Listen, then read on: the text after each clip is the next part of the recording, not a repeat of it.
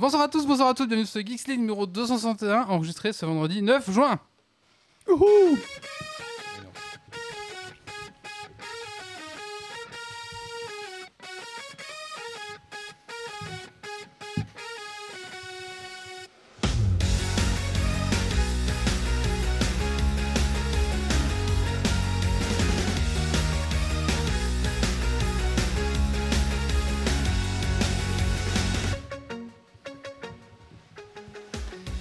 Bonjour à tous, bienvenue à tous dans notre podcast tech qui sont la frite et la bière. Et ce soir, un podcast protégé grâce à notre sponsor. Petite page de sponsor, c'est parti. Ce podcast est sponsorisé par CyberGhost VPN. Bonjour à tous et à tous, bienvenue dans notre podcast. Aujourd'hui, nous avons quelque chose de spécial à vous présenter, un VPN qui protégera votre sécurité et votre confidentialité en ligne. Laissez-moi vous présenter CyberGhost VPN, votre compagnon numérique ultime. Vous vous demandez peut-être pourquoi vous devriez surfer sur Internet sans VPN, n'est-ce pas? Eh bien, laissez-nous vous dire que vos activités en ligne peuvent être suivies par votre fournisseur d'accès Internet. C'est pourquoi nous vous recommandons de ne plus surfer sans CyberGhost VPN. CyberGhost VPN vous permet de préserver votre sécurité et votre confidentialité en ligne grâce à sa politique de no logs. Cela signifie qu'aucune de vos données de navigation n'est conservée. Vos informations restent donc privées et sécurisées. Mais ce n'est pas tout avec CyberGhost VPN, vous pouvez masquer votre adresse IP et crypter votre trafic sur Internet pour sécuriser vos données en ligne. C'est un moyen efficace de protéger vos informations personnelles contre les pirates et les tentatives de vol de données. Et devinez quoi? L'application CyberGhost est incroyablement facile à utiliser. Ouvrez simplement l'application, choisissez le pays souhaité et vous serez connecté au serveur en quelques secondes. C'est aussi simple que ça. Les amateurs de jeux en ligne seront ravis d'apprendre qu'avec CyberGhost VPN, il n'y a aucune saturation de serveur, de ping ou de lag. Vous pouvez profiter d'une expérience de jeu fluide et sans interruption. Dans l'application Windows, il est possible de sélectionner des serveurs spécial gaming avec un très bon ping. Je l'avais testé pour jouer à Lost Ark euh, notamment, qui est interdit en Belgique. Et donc du coup c'est très simple, vous lancez CyberGhost VPN, vous choisissez euh, par exemple la France, vous cliquez sur euh, lancer le VPN et en deux secondes vous êtes connecté à la France et il est directement possible de créer un compte et de jouer à Lost Ark. Et ce n'est pas tout. CyberGhost VPN vous ouvre les portes d'un monde de contenu grâce à son optimisation pour le streaming. Que vous soyez passionné de divertissement, de sport ou de musique, vous pouvez profiter de tous ces contenus, peu importe où vous vous trouvez. Vous pouvez également utiliser CyberGhost VPN jusqu'à 7 appareils en même temps. Alors pourquoi ne pas en faire profiter vos amis et votre famille, contrairement à Netflix? Tout le monde peut bénéficier de cette protection en ligne. Et voici une offre spéciale pour notre communauté. Obtenez une réduction de 83% et profitez de 4 mois offerts, soit seulement 2,03 euros par mois en utilisant notre lien Geeks League. C'est une offre incroyable à ne pas manquer. Les avantages de CyberGhost VPN ne s'arrêtent pas là. Voici un rappel de ce que vous obtenez en choisissant CyberGhost VPN. Plus de 9200 serveurs dans 90 pays à travers le monde. Plus de 38 millions d'utilisateurs satisfaits d'après Trustpilot. Une politique zéro log, zéro données d'utilisateurs appliquées en toutes circonstances. Une entreprise européenne, 45 jours satisfaits ou remboursés. Un support client de qualité en français 24-24, 7 jours sur 7. Cette connexion simultanée par contre en plus de routeurs, de quoi sécuriser tout le réseau domestique. Alors ne perdez plus de temps et rendez-vous dès maintenant sur le site de CyberGhost VPN pour profiter de cette offre exclusive. Protégez votre sécurité et votre confidentialité en ligne dès aujourd'hui avec CyberGhost VPN et n'oubliez pas d'obtenir une réduction de 83% et profitez de 4 mois offerts, soit seulement 2,03 euros par mois avec notre lien dans le billet de ce podcast. Et tout de suite votre podcast et encore merci à CyberGhost VPN. Et voilà, merci à tous. Euh, voilà, c'est la petite page, euh, la petite page de pub. hein. La petite réclame. la petite réclame qui. Encore merci en tout cas à notre, à notre sponsor, hein, franchement euh, très sympa. Et donc c'est la tro- troisième fois qu'on travaille avec eux et ils sont contents et nous on est contents aussi. Donc euh, merci encore CyberGhost. Bah, je vous mettre tout de suite le lien dans, dans, le, dans le chat si ça vous intéresse. Et bien sûr il sera en commentaire dans, dans le billet du podcast si vous écoutez en, en rediffusion. Voilà voilà. Dans ce podcast de quoi allons-nous parler? On va parler des news tech de, de- des news tech, bien sûr. On va parler de XR. Vous ne savez pas ce que c'est Je ne sais pas ce que c'est. Nous non plus. Il n'a pas voulu nous expliquer. Même Gruffy ne sait pas. J'ai fait une recherche, je n'ai pas trouvé. Euh, on va parler de Diablo 4. On va parler de Decarnation. Et on va parler de la preview de Warhammer 40 000. Je l'avais dit. Tout va bien, tout va bien. C'est ça Non, c'est euh, le dessus de la manne qui se Ah, casse la gueule. Euh, donc on va parler de, de la preview de 40 000. de- de- on va parler de Warhammer 40 000 de la V10. Voilà. Et bien sûr, les coups de cœur. En fait, je meurs de chaud, c'est pour ça que je me décompose. Et, Il, il fait euh, très chaud. Je, je vois pas du, du tout quoi- de quoi vous parlez. Un super Dragon's Quest Point de la confusion spéciale Disney. Voilà. Histoire que si on a, on a chaud et qu'on est confus, on ne le soit plus du tout. Après, Oh, on, a, oh. ju- on a juste complètement pété. une- En fait, je pense que ça va être le podcast de la confusion au global. Euh, bah écoutez, euh, on va commencer par un petit tour de table. On va commencer par bah, Doc. Bonsoir Doc. Bonsoir, bonsoir. Alors Doc, qu'est-ce que tu fait de geek ces 15 derniers jours? Alors bah, j'avais commencé un peu à continuer de jouer à Zelda et puis je me suis fait corrompre pour aller jouer à Diablo 4. Alors euh, j'ai un peu joué à Diablo 4. Oh, T'as Sinon, vraiment euh, l'air traumatisé. J'ai j'ai- j'ai- j'ai été, euh, suite à un mariage, j'ai commencé un roman euh, de fantasy qui est un classique que je n'avais pas encore lu. Euh, les, je crois que c'est Les Annales de la Compagnie Noire. Euh, C'est un excellent. voilà, je Je pense qu'on démarre a, on a déjà parlé quelques fois. Oui, Oui, oui, mais j'en avais déjà souvent fait un entendu coup de cœur parler. Il y a très très longtemps. et puis il y en a d'autres qui ont fait des coups de cœur. j'en ai parlé deux fois aussi. euh. Et, euh, et là, on était à un mariage euh, chez des amis et euh, on- c'était le nom de la table. Alors, euh, ah je me ouais, suis dit que, original. ça. Ça m'a donné envie de, de passer le pas de l'essayer. Et donc, convaincu.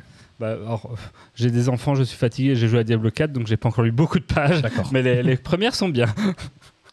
Nous avons Grumpy. Bonsoir Grumpy. Bonsoir. Alors Grumpy, qu'est-ce que tu fais de geek ces 15 derniers jours Euh, préparation de campagne de jeu de rôle, euh, jouer avec des- la compréhension de le level de CPU.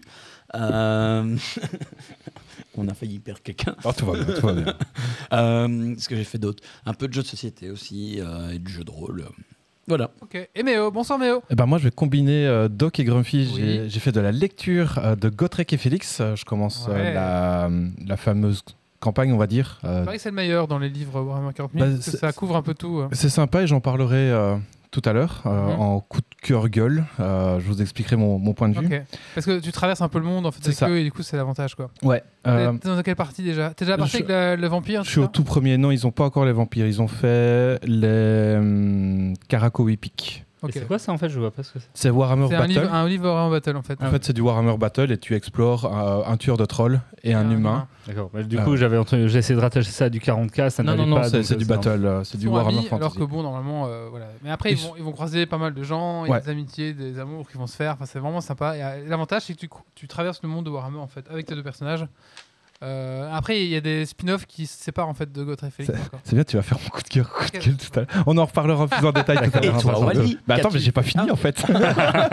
Euh, j'ai continué Humanity que, que j'adore vraiment et dimanche j'ai une fin potentielle de campagne, donc grosse préparation pour une séance de 7 heures. Est-ce qu'ils vont crever? Euh, là ils sont dans la merde sur un combat. Non, mais Euh, est-ce qu'ils vont crever? C'est ça le- la mais, vraie question. mais justement, ils sont dans la merde là sur un combat. Euh, j'ai designé un donjon pour que chaque, part- non, mais chaque rencontre soit moyenne difficile et ils ont rien trouvé de mieux que d'aggro tout le donjon. Donc ça va être un combat très tendu pour commencer la session.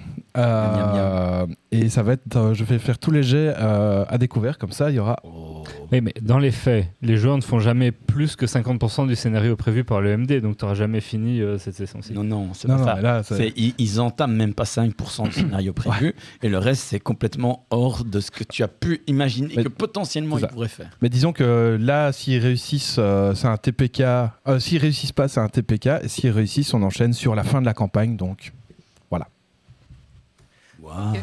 Et toi, Wally? Euh, bah, moi, écoutez, donc j'ai commencé Diablo 4, euh, puisque un, il est sorti, euh, j'avais pris la version chère pour jouer 6 jours avant tout le monde. En fait, c'est parce que les week-ends après, je pouvais pas jouer en fait. Sur si j'ai un truc. Et en fait, je me suis dit, ok, c'est le seul week-end où je pourrais jouer. Ouais, c'est bon, je vais, je vais, je vais claquer euh, des sous en plus pour pouvoir jouer le week-end là. Euh, bah, J'en parlerai après dans ma chronique, de toute façon, on va en parler en détail. Et aussi, bah, toujours du 9 âge, puisque là, bah, c'est la dernière ligne droite avant le TC, donc le tournoi euh, mondial, qui se passera à Amsterdam. Voilà. Du coup, tu joues toujours tes elfes? Du coup, ouais, je suis switché sur les elfes Sylvain. Et j'ai une liste euh, que j'adore. Vraiment, c'est cool. En gros, c'est deux hommes arbres et euh, 50 archers d'air. un classique quoi. Un classique, mais ça marche très bien. Bon, pour l'instant, en tout cas. Ben voilà, écoutez, on va euh, commencer par les petites news tech de la, semaine. Allez, c'est parti.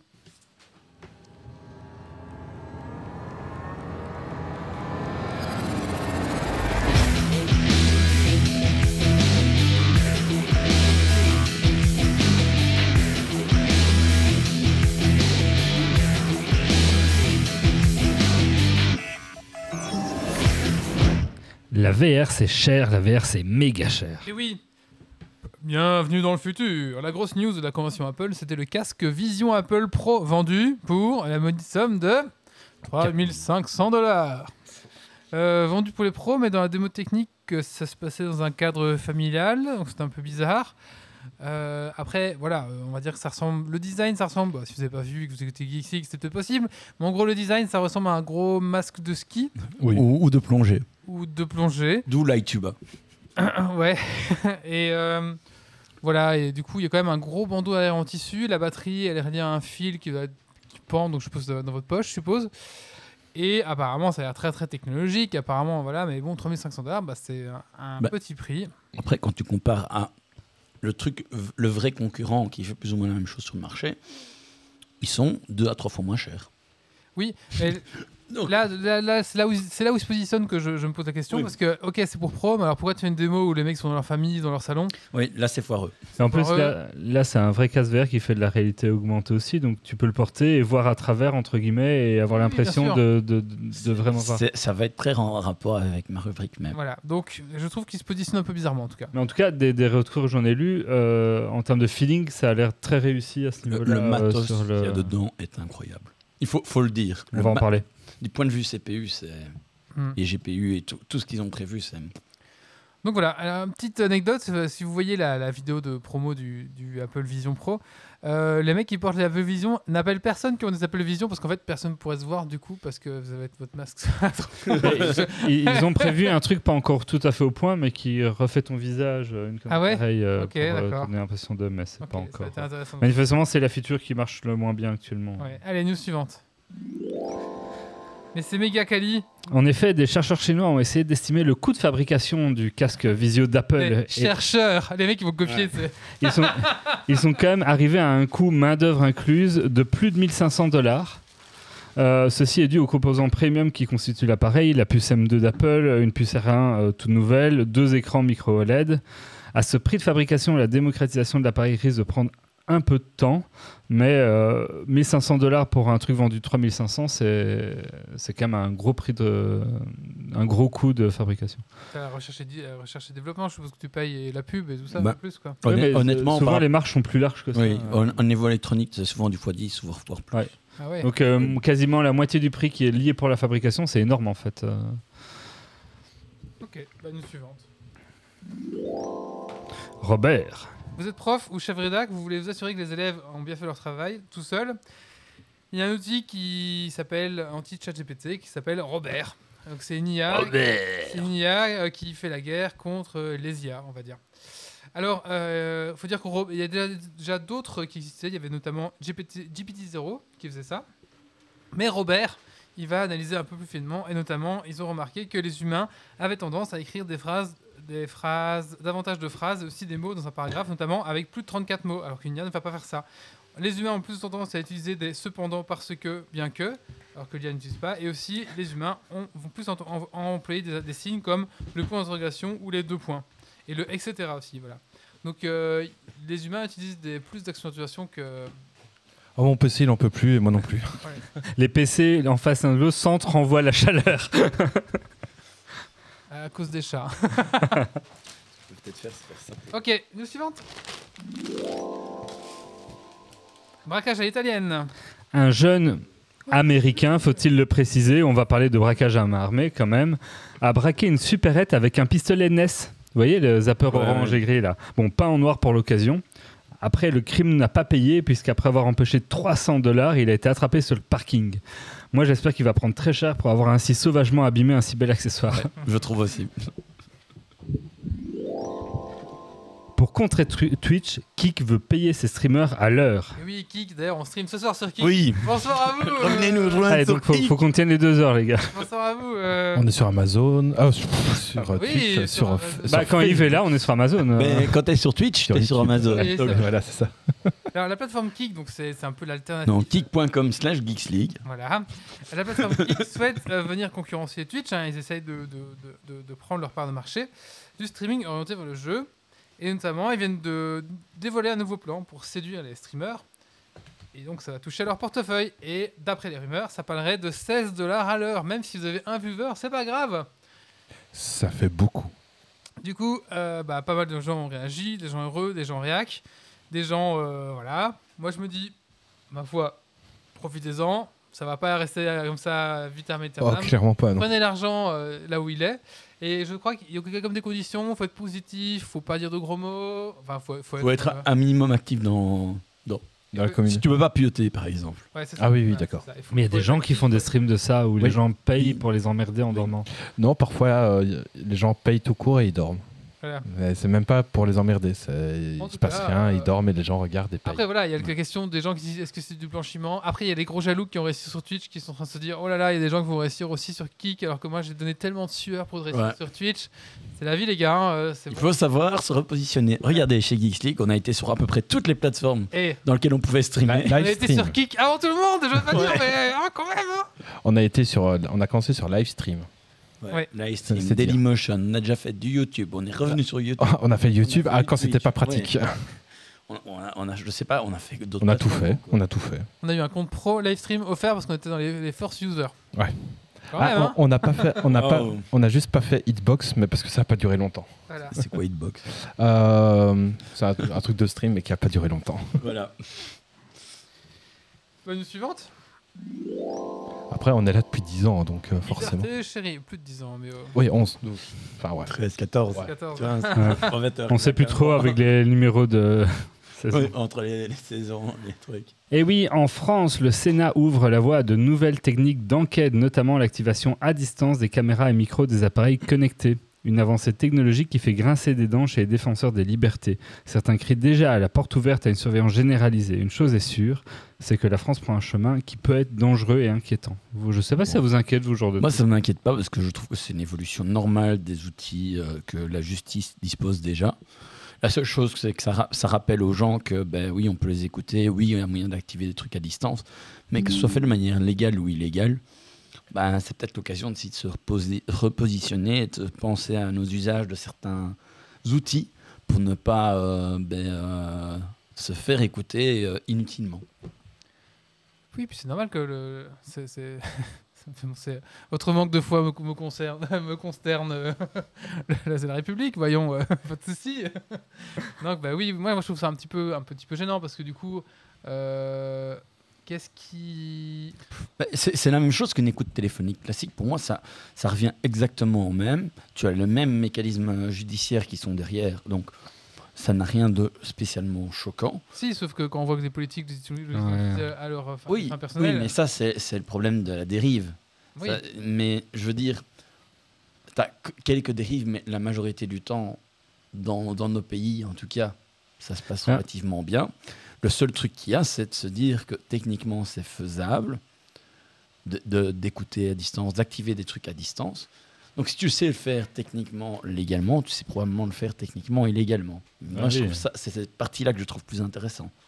Mais moi, ça, je pense que c'est une question de contexte parce que ça serait une news belge. Je pense que ça m'aurait même pas euh, tracassé l'esprit. Mais j'ai l'impression que depuis quelques années, la France euh, se durcit sur toute une série de trucs. On a vu là quelques temps, enfin, il y a quelques années, les, les fichiers S qui ont pu être mal employés ou dérivés, et ainsi de suite. Les manifs, que ça se durcit en termes de répression et autres. Ouais. Et du coup, qu'en France, on annonce ce type de mesures, ben, moi, je trouve ça quand même inquiétant des, des- des éventuelles dérives qui pourraient continuer sur la lancée de ce qu'il y a pu avoir. Quoi. Mais bon, voilà. Bah, après, je pense que c'est c'est toujours la même chose. Quand tu es dans des États dits démocratiques, c'est qu'à un moment donné, tu sais qu'il doit avoir un certain équilibre. Lorsque l'é- l'équilibre est rompu, la seule chose qu'il faut se dire, c'est est-ce qu'il y a suffisamment de barrières pour que les gens aient le temps de se retourner ou pas? C'est simplement ça. Parce que si tu, regardes des pays comme par exemple la Chine, où il y a vraiment un appareil de contrôle de la part de l'État qui est là, où il n'y a quasi pas de barrières, ben oui, là, tu sais, pas le temps de te retourner. T'as pas le temps de faire quoi que ce soit à partir du moment où l'État va abuser. Mais chez nous, actuellement, il y a quand même énormément de barrières qui sont en place. Quand il y a des abus, en général, c'est remarqué. C'est très rare où il y a des abus qui durent vraiment très, très, très, très longtemps et que ça ne soit pas dénoncé à un moment donné ou à un autre. Donc, moi, je trouve que c'est relativement euh, intéressant de savoir euh, que les abus sont repérés parce que ça veut dire que le système fonctionne. Qu'il n'y ait pas d'abus, ce serait merveilleux. Mais voilà, l'humain est l'humain. euh, Il y a un moment donné, c'est logique. Euh, mais Donc si vous êtes truand, n'utilisez plus votre smartphone. mais à partir du moment où tu veux faire Mais des conneries, c'est déjà le cas. Les... ils vont chez des trucs que les flics ont plus de mal à choper. Genre, euh, je sais que j'avais. C'est genre sur les... les chats de PlayStation 4, 5 ou des machins oui, comme mais ça. ça, ça fait déjà les- bah oui, mais les flics ont beaucoup moins d'accès et en fait, ils vont plus utiliser ça que leur smartphone. Mais oui, mais c'est logique. Je veux dire, à partir Ah du moment où je- tu fais des conneries, il y a un moment donné, il faut être un minimum intelligent. Il y a des trucs que tu fais pas dans une maison où tu as 50 assistants vocaux qui sont là, où tu as tout le monde qui a son GSM à côté de lui avec euh, son PC branché sur Internet en permanence. Je veux dire, il y a, il y a- il y a un truc, il faut un minimum de cohérence. quoi. C'est pour ça que Grumpy nous fait laisser les téléphones à l'entrée chez lui. Hmm. Peut-être. Euh, bah écoutez, une suivante. Il y a la menace. Et oui, dans une déclaration euh, inquiétante, les dirigeants euh, des grandes entreprises de la tech, donc Google, Microsoft, euh, OpenAI et, d'autres, ont affirmé euh, les risques euh, liés à l'intelligence artificielle et qu'il faudrait avoir comme priorité ben, de diminuer euh, ces risques, notamment de risques d'extinction liés aux IA, puisqu'ils commencent à considérer ça comme des risques aussi majeurs que les pandémies ou- les guerres nucléaires. Alors les divergences selon les positionnements et les partis euh, sont là et donc tous ne le trouvent pas aussi inquiétant. Mais en tout cas, euh, tous a- s'accordent à peu près pour dire qu'il faudrait une régulation euh, des IA euh, assez rapidement euh, pour encadrer tout ça. Et donc euh, cette déclaration vient souligner l'importance de prendre en compte l'impact des IA sur l'humanité, rappelant que les risques associés à cette technologie ne doivent pas être pris à la légère. Et vous, le potentiel destructeur de ces IA, est-ce que c'est vraiment quelque chose qui vous Bah, inquiète déjà, ça fait déjà plusieurs semaines qu'ils ils nous rabâchent les, les, les oreilles avec Ouais, mais là, ils ont Ah, sorti un blablabla, truc, ah, blablabla. Euh, ce qui est étonnant, c'est que ça vienne de la part des Américains.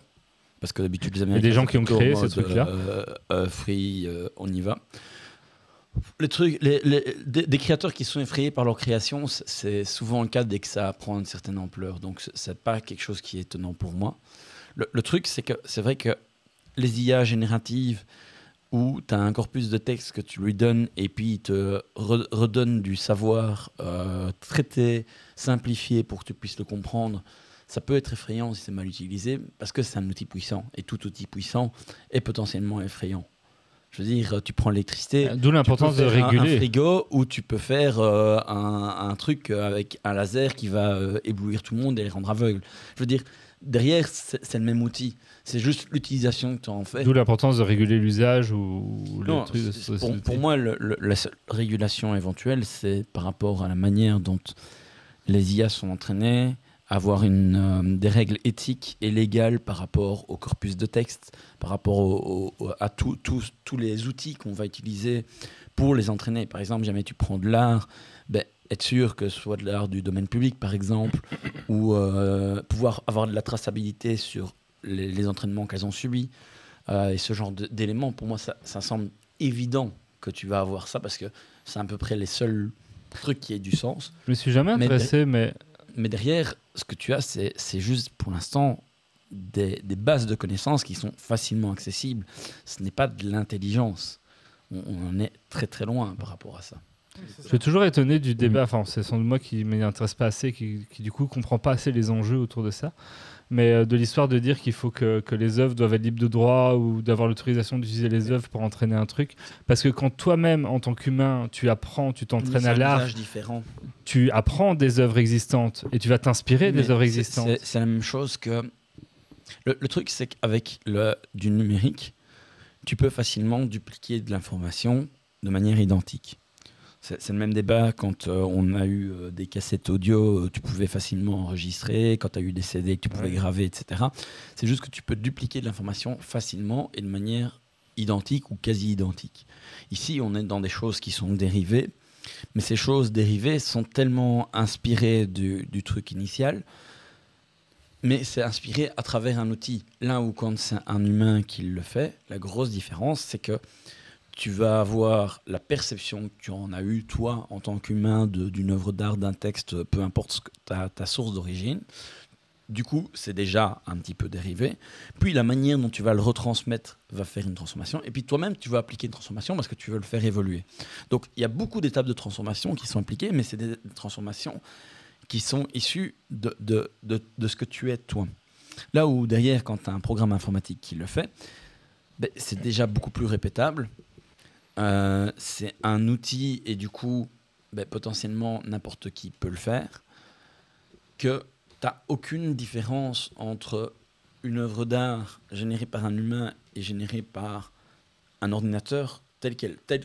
Je prends les parties simples, les parties où les gens ne retravaillent pas derrière. Quand Oui, ils des- prennent en brute force, on va dire. Oui, euh, c'est ça.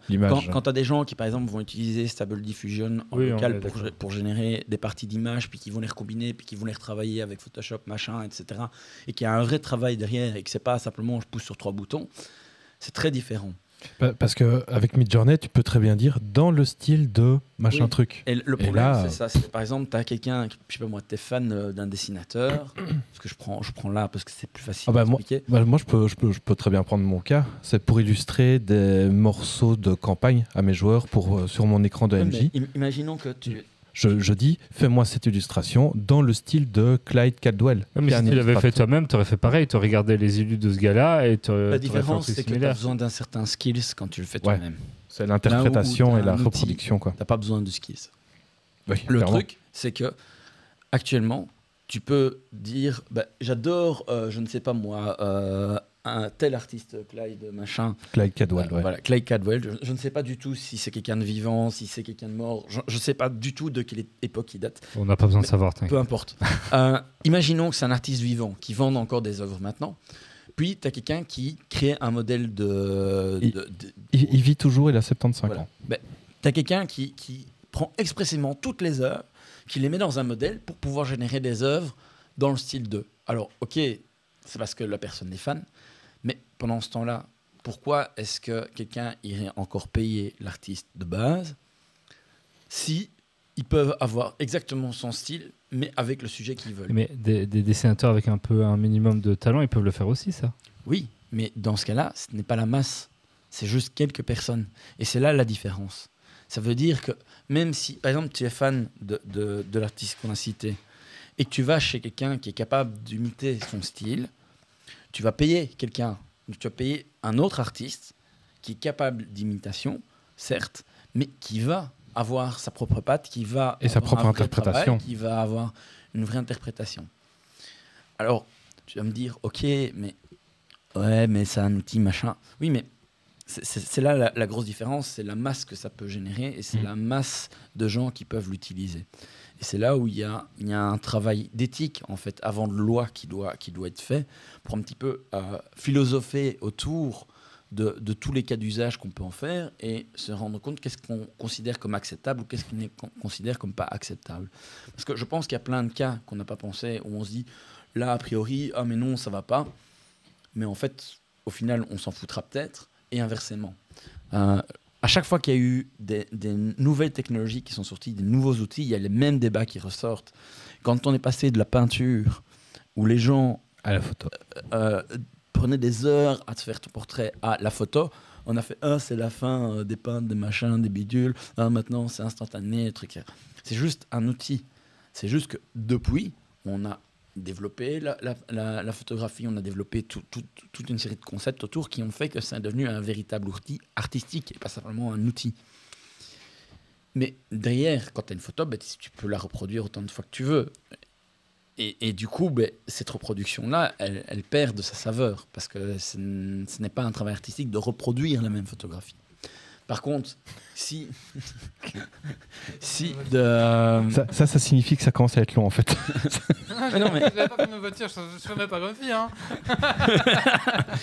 Wally est en train d'envisager de partir. de- de- derrière, ce qu'il y a, c'est que tout... je ne sais- je- J'ai perdu le fil de ce que je voulais dire, mais c'est pas grave. Mais de- derrière, c'est vraiment une question de... D'un côté, tu as besoin d'un certain talent pour pouvoir faire des choses, et de l'autre, tu as un outil qui est mis à disposition de n'importe qui pour faire n'importe quoi. Mais ça, c'est un problème de l'usage de l'outil. Moi, ma Oui. question, c'est plus autour de la- de l'alimentation de l'outil, parce qu'au final, il Oui. nourrit de la même façon Parce, que tu le ferais. parce que c'est la, la question primordiale, pardon, la question primordiale à l'heure actuelle, c'est l'alimentation euh, de l'outil détermine pas mal de choses du point de vue éthique, du point de vue droit d'auteur. Actuellement, le droit d'auteur, il faut, faut bien voir que la vision qu'on a en Europe, la vision qu'on a aux États-Unis la vision qu'on a dans d'autres euh, régions du monde relativement différente, même si ça se rapproche. Il y a certains aspects sur lesquels c'est exactement la même philosophie, mais il y en a d'autres où c'est pas du tout la même philosophie. Et du coup, déjà rien que là-dessus, qui est quand même des choses qui existent depuis très longtemps, les droits d'auteur, c'est quelque chose où régulièrement il y a des, achoppements entre ben, la manière dont c'est vu aux États-Unis et la manière dont c'est vu en Europe, qui fait que par exemple ben, euh, des usages licites, comme par exemple des extraits, euh, comme nous on fait en Europe, qui sont facilement acceptés du point de vue légal, c'est quelque chose où il a fallu quand même pas mal combattre aux États-Unis. La manière dont on, le voyait chez nous la manière dont ils le voient chez eux est très différent. Euh, quand tu vas remixer une autre œuvre en Europe ou quand tu vas remixer une autre œuvre aux États-Unis, c'est quelque chose qui est vu différemment du point de vue du droit euh, vraiment légal. Donc derrière, ça implique plein de choses parce que ça implique des choses légales, ça implique des choses éthiques, mais aussi ça implique tous les intermédiaires parce que le droit d'auteur et tout ce qui est droit industriel, c'est quand même une tonne de pognon. Et que le, le bas qui blesse le plus dans notre société, c'est le pognon. Mais pour moi, le, débat du pognon est pour moi un, un débat qui doit venir tout après. Malheureusement, c'est probablement celui qui va être mis le plus en avant. Et pour moi, c'est d'abord la question éthique, la question de qu'est-ce que ça signifie euh, être euh, vraiment euh, avoir un aspect artistique qui t'est propre. Qu'est-ce que ça signifie une œuvre qui t'appartient et que c'est toi qui l'as fait par rapport à une œuvre que tu as générée. C'est quand même des, questions relativement fondamentales qu'on va pas résoudre en un claquement de doigts. Et on aura beau réclamer des lois, si derrière on n'y a pas réfléchi un minimum, parce qu'on a notre vision d'homme préhistorique qui voit les choses qu'ils ont connues d'une certaine manière, c'est les générations suivantes qui vont vraiment utiliser ces outils. Et il y a quand même des, aspects, quand c'est la partie générative qui est une chose par rapport au droit d'auteur, au droit euh, à l'image, à l'origine de la création des gens. Mais après, dans l'IA, tu as aussi plein d'autres aspects que, autres que le génératif, parce que c'est surtout le génératif qui fait parler de lui maintenant. Mais par exemple, quand tu vois des IA euh, de transformation de deepfake euh, en live, à quel point ça fonctionne bien, ça va aussi euh, générer toute une, pro- toute une série de problématiques éthiques quand, quand tu discutes avec les gens, etc. Donc, euh, Il y a Zenfir qui dit justement les Américains ont déjà publié une mise à jour de leur copyright, les AI que je trouve pertinent. C'est-à-dire que le résultat direct de l'AI n'a pas de copyright, seulement les parties que tu modifies toi-même derrière. ce qui a du sens, Oui. parce que tu, ça sort d'un outil euh, dans lequel tu fais, pour les IA génératives, ça sort d'un outil qui, où voilà. Mais après, le problème, c'est que si ça suffirait est que- entraîné sur des, des trucs qui ont des droits d'auteur et qui sont pas respectés, que l'auteur n'a pas spécialement voulu derrière qu'on entraîne quelque chose dessus. Ouais, mais tu vois, c'est c'est C'est là un peu limite. moi, je ne connais pas ces, ces notions juridiques, mais en fait,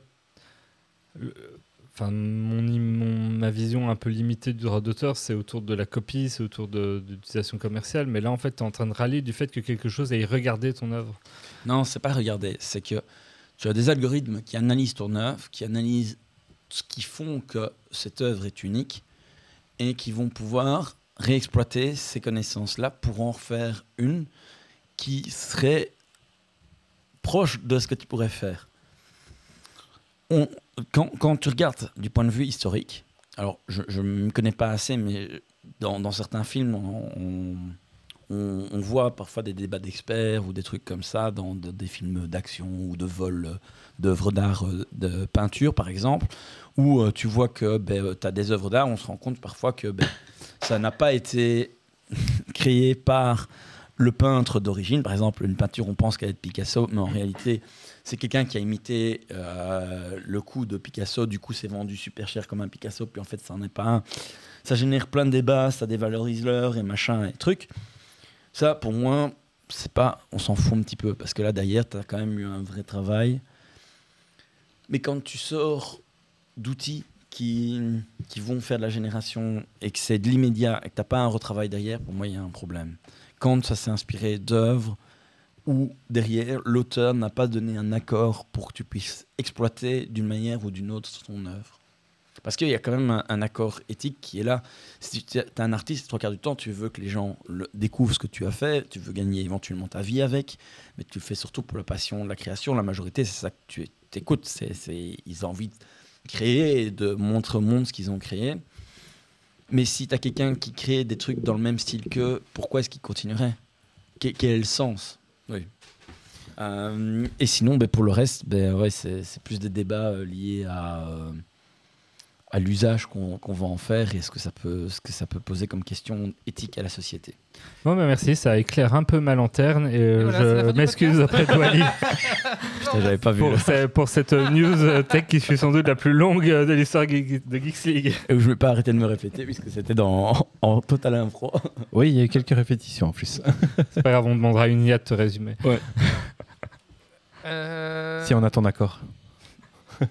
on, va, on va Ouais. passer à la suite. On va laisser les grands fils se reposer. On va passer. Non, c'est bon. on va passer. On va parler de Diablo 4. Ah, ma rubrique sera courte.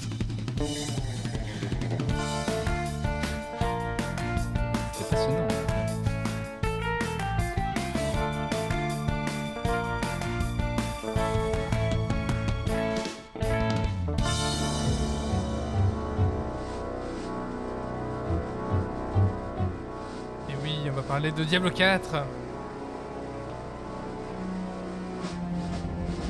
Avec bien sûr la, la chanson, la musique du premier de nom. Alors, bon, d'abord, euh, autour de la table, dans le chat, qui a acheté Diablo 4 Moi, Moi, mais Non. moi pas encore. Mais après, euh, j'ai 50 euros dans Mais mon c'est de ta faute. portefeuille euh, Blizzard, donc ça sera pas assez. Ça sera passé. oui, je sais que ça sera passé, mais il y aura une promo à un moment.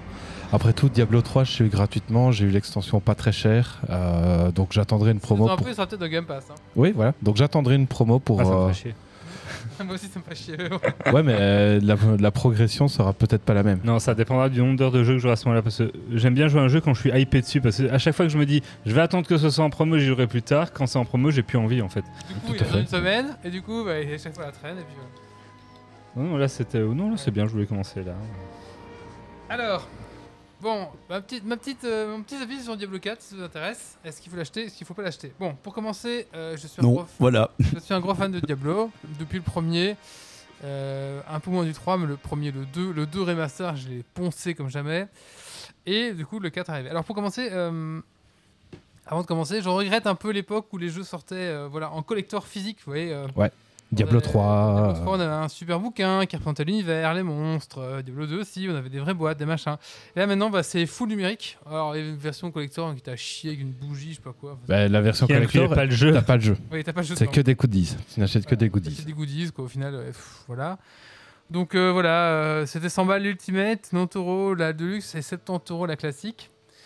Et euh, si vous payez la Deluxe ou au-dessus, l'Ultimate, vous pouvez jouer 6 jours avant. Donc c'est ce que j'ai fait parce que c'était mon Et les autres cadeaux, c'est du cosmétique, c'est ça? Voir des, que des goodies d'autres jeux en plus. La 100 euros, c'est la- le prochain Season Pass qui sera inclus dedans. Et après, sinon, c'était du cosmétique. Mais ça va être quoi typiquement un Season Pass sur Diablo? Euh, Bah, je du sais skin. pas. Non, mais sûrement du skin, ouais. C'est euh, par exemple un effet de, de cap. Je sais, je parle pour Diablo 3 par exemple, mais tu pouvais avoir des ailes de- d'ange de, Tyrael. Tu pouvais avoir les ailes de Kerrigan à la place de la cape. Tu pouvais avoir un, un gobelin au trésor qui, qui te suit, qui, te ra- qui ramasse les pièces d'or à ta place. Mais voilà, c'est des petits trucs euh, anecdotiques. Donc voilà, donc là, j'ai payé 90 balles dans un jeu, j'ai rien. j'ai- Il y a un peu du vent, quoi. Bon, voilà, c'est bon, après. Bon, Après, moi je trouve la collector sans jeu, même si c'est ça paraît étonnant et on s'en moque, je trouve qu'actuellement ça fait un certain sens. Parce que ça me rappelle euh, la dernière extension de WoW où Mhm. les collectors, les gens avaient euh, gueulé parce qu'elles étaient arrivées en retard, machin, mais voulaient tout jouer le jeu à la sortie, machin bidule. Yep. Bah, ça m'étonnerait pas que le prochain Paco, ben en fait, t'as ta collector, elle arrive bien tranquillement en bon état à son aise, Ouais. et toi t'en fous parce qu'à côté, le, jeu pour jouer à la sortie, T'as tu l'achètes à ta clé côté. numérique. Euh, mais moi, je suis tout à fait euh, pour euh, ce, ce genre de collector euh, où tu as ta clé qui arrive en avance et tes goodies et ton physique arrivent plus tard. quoi. Et au fait, merci Carly Jacques pour ton Prime. Voilà, si vous, si vous avez un petit Prime qui traîne, n'hésitez pas à le donner. hein. Allez, on continue la chronique. C'est c'est gratuit. Oui, vous- c'est gratuit pour ce que vous payez. Euh, vous payez donc c'est oui, c'est ça. c'est simple, Diablo 4, c'est un mélange entre le gameplay de Diablo 2 avec l'atmosphère démoniaque, lugubre et oppressante du 2. Donc, euh, tout est gratifiant. Un beau jeu avec des animations satisfaisantes. Voilà, franchement, euh, euh, je continue, j'aime beaucoup. Est-ce que c'est un jeu parfait? Non, bien sûr que non. C'est pas une révolution, mais ça reste un excellent jeu et une très bonne suite. Bah, J'ai déjà passé à peu près 20 heures en 4 jours, peut-être un peu plus. On peut pas être hypocrite en disant c'est pas bien quand même. Donc voilà, forcément, j'y ai trouvé mon compte. Alors oui, certains points sont décevants. Euh, voilà, donc niveau euh, scénario, narration, voilà, Diablo 3, ça n'a jamais valu un, un Mass Effect. Hein, c'est toujours été un peu les méchants, les, les méchants, les gentils, les anges, les démons. Donc voilà. Euh, Diablo 3 à ce niveau-là n'a pas non plus un scénario incroyable, mais, mais, mais, les cinématiques en CGI relèvent quand même la sauce. Ça pète la glace, quoi. C'est toujours aussi bien fait, elles sont belles, etc. Et franchement, bah voilà, ça reste un peu la marque de fabrique de, de Blizzard de mettre des belles CGI dans leur, vid- jeu vid- dans leur vidéo, dans un jeu vidéo. Et donc, euh, voilà, franchement, voilà. Après, l'histoire de Diablo 1 et Diablo 2, comme j'ai dit, ça tient sur un post-it. Celle de Di- Diablo Di- 4 ne va pas révolutionner. Diablo 1, c'est tu descends au plus bas et tu pètes la gueule euh, en descendant euh, dans les niveaux, non Ouais, dans le même catacombe. ouais, Voilà, c'est ça. Catacombe, tu descends et c'est fini. Il y a Diablo, puis voilà quoi. Euh, et Diablo 2, c'est un peu plus complexe, mais bon, Ouais. voilà quoi. Alors, euh, donc les points positifs, bah déjà la DA, moi je trouve que j'aime bien, ça a un petit côté sombre comme ça, je trouve ça assez joli pour un, un hack slash, hein, bien sûr, vous n'avez pas joué à un FPS, un jeu magnifique, enfin c'est pas un jeu 3D, ou un- en Unreal Engine 6, je sais pas quoi, mais pour un hack and slash, c'est très très beau, quoique il y a Pass of Exile qui a annoncé sa bande annonce, qui va peut-être envoyer du bois aussi. Mais T'avais fait le 1 au Et début, quand il est sorti, euh, parce que ça, c'est aussi dans la vague d'un Diablo 2, non? Oh, c'est plus complexe. Pff. Alors là, le problème, c'est que si vous prenez pas ces examinants, c'est trop complexe parce qu'il y a eu trop d'extensions et si vous n'avez pas joué au fur et à mesure, c'est l'enfer. Mais, mais Ouais. si, tu commences au début, c'est l'équivalent de Diablo 4 maintenant en Non, complexité non, non, ou c'est plus complexe Tu vois l'arbre de talent qu'on a à Diablo 4 Ouais. C'est x10. Ah ouais. Voilà. et tu t'approches de et tu t'approches un petit peu de ce que tu peux avoir dans Pass of Exile. Voilà. Et ce qu'il y a, si dans Pass of Exile, tu as, un sentiment de, de surpuissance à un moment donné quand tu es équipé, tu, tu défonces tout et ça fait. Et tu as plus un, un- un côté euh, casino avec tous les chiffres. En fait, en fait, c'est Diablo 3 quand tu es surstuffé Ouais. et un build opti, on va dire. Ouais. Ah, mais du coup, pousser l'aspect euh, construction build, réflexion autour de Ah ça. oui, c'est très poussé. Ah oui, c'est à fond quoi. c'est ça. Alors la bande son, pour moi, elle touche le doigt de la perfection, hein, franchement, euh, et surtout pendant les, les- les batailles de boss et surtout le boss de fin, la musique joue avec le boss Ah. et euh, franchement, euh, c'est super bien et, et notamment la musique de fin où tu tu tu entends la petite guitare de Diablo qui revient gratter un peu, franchement incroyable. La musique de Tristram euh, toute Ouais, douce. elle euh, revient tac juste à la fin en faisant ça te Ah, rappelle un ouais. petit peu, enfin vraiment des petites choses sympas. Franchement, la, la bande son est euh, aux petits oignons comme on dit. Le gameplay est plaisant, franchement, euh, c'est dynamique, ça bouge bien. Bah, moi je joue euh, mage, rogue aussi, il a l'air de me plaire aussi. C'est assez dynamique, un machin, franchement c'est pas mal. Il y a 5 ou 6 classes, je crois.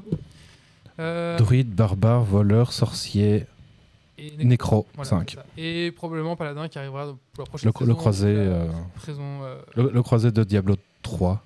oui. Ils ont retiré le chasseur de démons. Je suis Oui, trop déçu. Et l'Amazon est fusionné avec l'assassin en fait. Ouais. un peu les deux. Donc euh, voilà, ils ont un peu remanipulé, mais on va avoir des nouvelles classes qui arrivent, ça c'est sûr en tout cas. Euh, les cinématiques, bah voilà, incroyable. La durée de vie quand même est vraiment pas mal. Pour une fois, on n'a pas un Diablo, il faut reboucler trois fois le scénario pour passer au level maximum. Ah. On le fait une fois et après on arrive dans un peu dans la zone euh, endgame. Mais après il y a tellement de choses. Voilà, il y y, a pas de choses à faire. Ah, tu refais pas l'émission du Non, scén- de l'histoire. Ah, c'est cool ça. Une fois que tu as fini, on va, en gros, la- le campagne, tu es niveau 50. Et après, ça t'ouvre les, les, camp- les, les- les parties endgame. Après, bon, il y a deux- c'est en deux parties. Mais Les zones quoi. Ouais, tu te balades dans la map et c'est des donjons qui se génèrent en fait, comme Voilà. les grottes dans la campagne. Après, Ah il y a ouais. des modes cauchemar, des choses comme ça, mais tu refais pas deux fois le scénario. Quoi. Ça, Au, au contraire de Diablo 3 où tu devais faire 4 fois pour augmenter. faisais en boucle en euh, fait. Euh. Tu devais faire 4 fois l'histoire pour augmenter quoi. ouais. Ouf. Et je trouve que la map et certains lieux sont vraiment réussis. Franchement, c'est sympa. Franchement, euh, franchement c'est beau. Si vous avez un ordinateur assez euh, puissant, mais en, en qualité à fond, et franchement, vous allez voir l'herbe, les machins, les détails, c'est vraiment pas mal. Côté négatif. Bon, ça manque de narration quand même un petit peu. Il y a plein d'endroits sur le monde où, euh, si vous trouvez pas les petits livres qui vous racontent l'histoire, donc il y a une voix qui vous raconte ici, on était là, et puis machin. Si vous ne Ouais. trouvez pas ces livres-là, vous savez pas trop ce qui s'est passé, donc il faut un peu cliquer partout pour les trouver. C'est un petit peu le problème, c'est que parfois au niveau de la narration, euh, voilà. Et puis, bon, voilà. Euh, des quêtes secondaires un peu répétitifs. hein. En général, ça, vous tombez sur un mec mourant, vous faut aller chercher des plantes, faut aller sauver sa femme, il faut aller voir euh, machin. Au final, vous allez ramener ce qu'il il veut est et il meurt. Exactement. Ça, ouais. En gros, c'est ça. euh, donc c'est euh, point A, point B, point A et c'est fini quoi les quêtes. En général. Parfois, il y a des quêtes qui nous surprennent un peu plus, mais voilà. Impossible de créer une game solo. Ouais, t'es obligé de jouer sur les serveurs, c'est chiant. obligé de jouer sur un serveur, donc le, le jeu est clairement vendu comme un service. Et du coup, bah, on, on va être bloqué dans ce truc. Et voilà, hier, euh, avant-hier ou hier, les serveurs ont craché, bah, tu pouvais plus jouer, c'est fini quoi. Ah bon, je pense que ça c'est une maladie de tous les jeux, euh, enfin de beaucoup de jeux modernes, mais c'est chiant. Alors, un petit problème, un petit problème de, de rythme dans les chapitres. C'est-à-dire que la, la- le chapitre 1 va durer, je sais pas moi, 4 heures, chapitre 2, 4 heures. Est-ce qu'il se répète comme un vieux disque, comme ma, ma- ma rubrique euh, qui venait s'insérer euh, dans la news? De quoi? Répète là Non, Ah. moi, Ah, non. je pose la question par rapport à, Non, non. au jeu. Et par contre, euh, chapitre 3, ça va durer euh, 30 minutes. Ce truc. Ah bon, ah bon Et chapitre 4, 8 heures. Ok, ok. Vous aurez pas pu mieux couper ça, les gars, il y a un problème là. Donc voilà, C'est et- c'est l'interlude, quoi. Voilà, et parfois il y a des choses où. Le scénario du chapitre 3 le chapitre se euh, a finit, été fort payé fais- pour pas grand chose. Il y, a il y a un problème de rythme parce que parfois bah, le chapitre se finit, tu fais bah. Ah, c'était lui le boss de fin de chapitre? Ok. Et après, euh, au détour d'un couloir, tu croises un mec super important et tu fais bah. Qui s'y branle là C'est genre, il a pas été annoncé quoi, toi. Lui, il aurait médité une cinématique, un machin.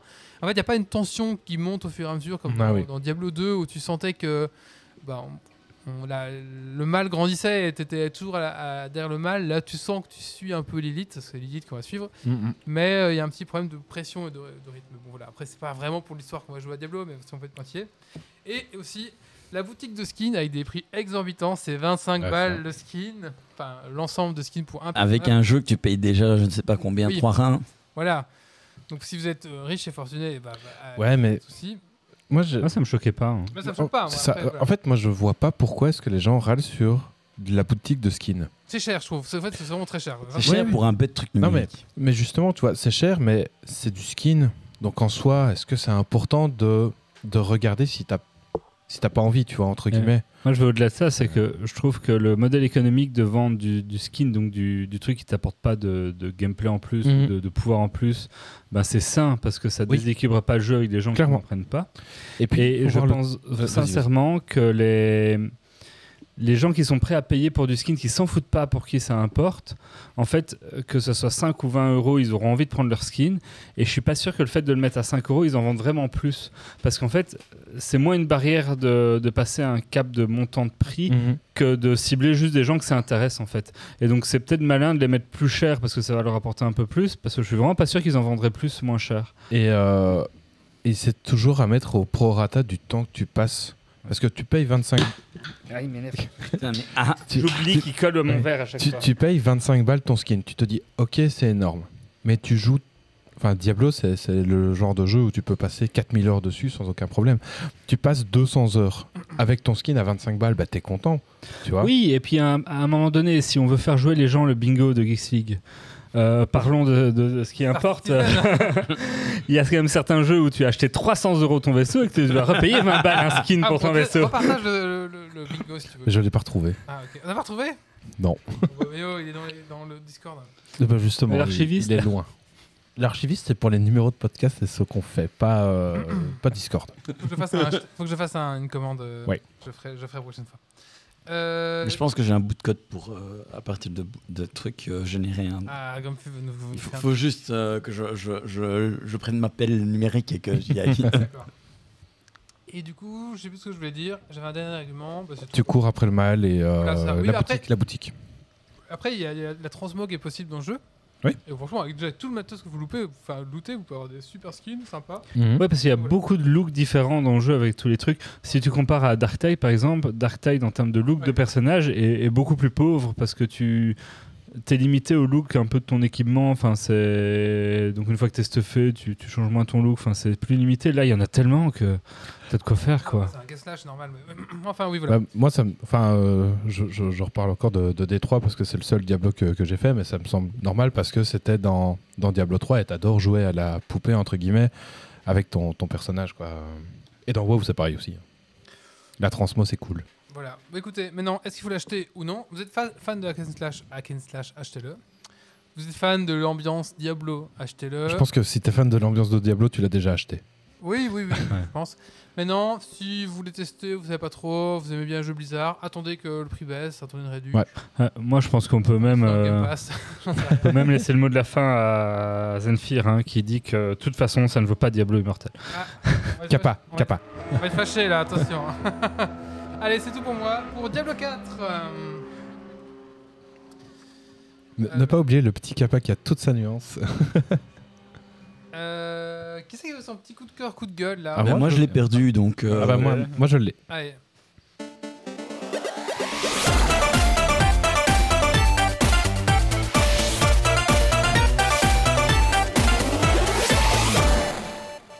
Et donc c'est un coup de cœur et gueule en même temps. Euh, donc c'est le, à propos du premier livre sur euh, Gotrek et Félix euh, dont on a parlé au début du podcast. Donc le livre est sympa, l'écriture est, chouette. C'est cool d'enfin bah, connaître ce, duo mythique de, Warhammer Battle, euh, qui parcourt donc le, vieux monde. Tu apprends les us et les coutumes, on va dire, de, de certaines populations. J'ai lu que la moitié pour le moment. Et c'est vraiment chouette. Le seul point négatif, je dirais, c'est que toutes les 100 pages, il y a un gros affrontement. Et t'as Félix qui est en mode je ne sais pas si je vais survivre à, euh, à cette bataille. T'es en mode gros, il reste 300 pages à ton bouquin et encore 11 bouquins après celui-là. Donc oui, tu vas survivre. Mais à ce moment-là, il savait pas. Oui, Mais non, il va peut-être mourir et se réincarner. mais euh, t'es en mode ça va, on, on sait que tu vas survivre. Donc pour le suspense de la survie, c'est euh, t'es en mode c'est bon. Pas, tu vois, tu fais ça une fois, ok, mais tu fais pas après 50 pages de, de bouquin. Tu fais ça deux fois. bon, la troisième fois, ça, ça devient un peu euh, Mais le- le même après la schéma. centième fois, tu feras Ah, ah, c'est marrant. Ouais, peut-être. Mais disons que c'est un même schéma qui se répète, qui est un peu, euh, un, un peu saoulant. Donc on verra si euh, dans la deuxième moitié du, du bouquin ça s'améliore. Mais Mais oui. euh, oui, voilà. Je pense. Mais il y a déjà, il y a une première évolution. euh, où tu. Enfin, je sais pas si je vais spoil euh, le truc, mais il y, a- un petit revirement du comportement de, de Félix et tu peux. Et il est plus en mode est-ce que je vais survivre à ce combat, quoi. Donc. euh, donc, espérons que la deuxième moitié continue vers ce switch et plus, euh, plus en, en stress, je vais dire. Hmm. Donc voilà. Donc euh, très chouette euh, série de, de bouquins que je recommande très très chaudement si jamais vous, vous arrivez à mettre la main sur les, les omnibus ou ou les, les EPUB. Allez, Grumpy, t'es prêt On va parler de ta chronique Ouais. On va parler de XR. Moi, je suis Ouais. curieux de savoir ce que c'est. Alors, c'est parti, jingle. J'ai dit que c'est un iPhone. C'est la première recherche que j'ai fait aussi.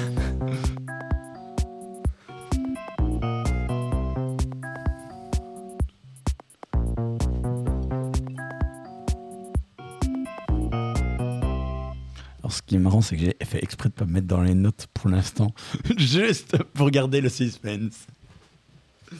Et donc, je ne vais pas vous parler de l'iPhone XR, Oh, ni de extension rébellion ou de tout autre truc en X et en R. Je vais juste vous parler d'Extended Reality, Ah cool. c'est-à-dire la XR. Les Google Glass, l'Oculus. euh, Alors, c'est beaucoup Pas- de choses. pas- pas l'Oculus, mais le- la XR. Donc, en gros, la XR, c'est un terme générique qui couvre la VR, la MR, la AR et euh, d'autres trucs en R. Euh, et je vais un petit peu nique revenir là-dessus. pardon. ça finit en R. Ouais. Je voulais revenir un petit peu là-dessus parce que je pense qu'on va en entendre beaucoup parler, vu qu'il y a Apple qui a foutu le boxon. Et du coup, ben, on sait bien que quand il y a Apple qui sort un truc, mais du coup, ça cause. Disons qu'ils ils ont une- un certain talent pour démarrer euh, des usages et des tendances, même si c'est pas à, tous les coups que ça fonctionne, ça a fonctionné quelquefois. Alors, avant de, de détailler un petit peu plus, je vais euh, revenir sur chacun des termes donc de VR, MR et AR.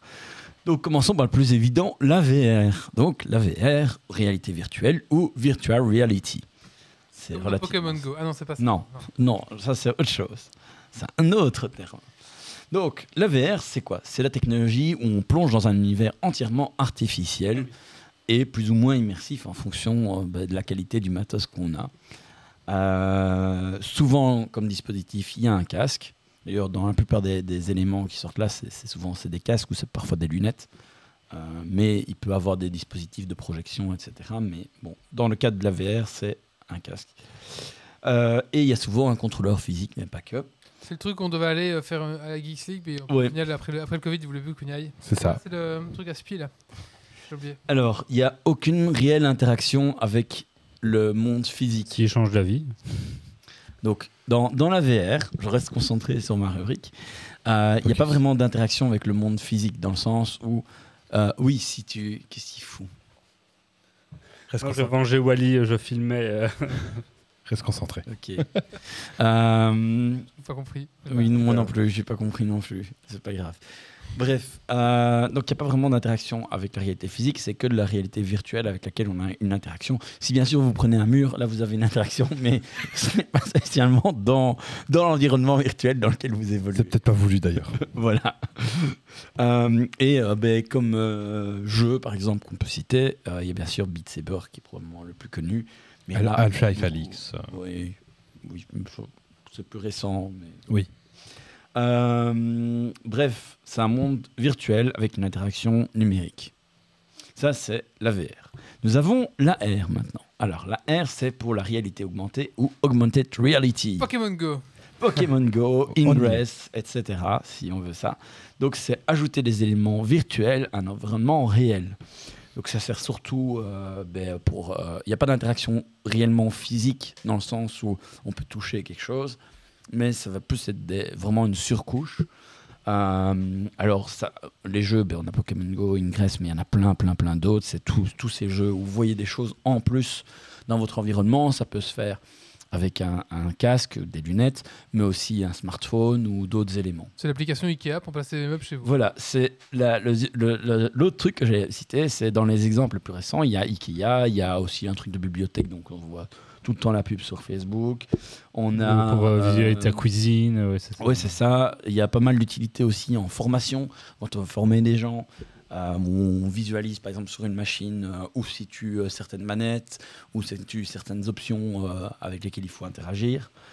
Euh, et aussi pas mal dans le milieu médical, c'est occupé à arriver, où par exemple, euh, ben, euh, quelqu'un qui fait une opération euh, médicale, que ce soit une infirmière ou un chirurgien, ben, il va avoir une superposition d'informations qui va être par exemple issue de scanners, qui va être issue d'imagerie quelconque, ou simplement Série Netflix. hop. ou par exemple, ben, les, les caméras, on sait que ça peut, la plupart peuvent voir euh, des trucs en infrarouge ou percevoir des choses que nous on perçoit pas. Ben, on va venir remettre une surcouche, par exemple, sur un bras pour mettre en évidence où sont les veines.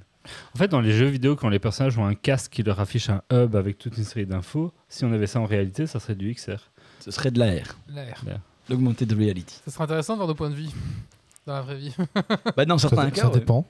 Donc, la, Les jauges, la- le truc. L'AR, si je résume, c'est dans le monde physique, on a un overlay avec du virtuel, mais sans vraiment d'interaction physique. C'est un peu les Google Glass, quoi.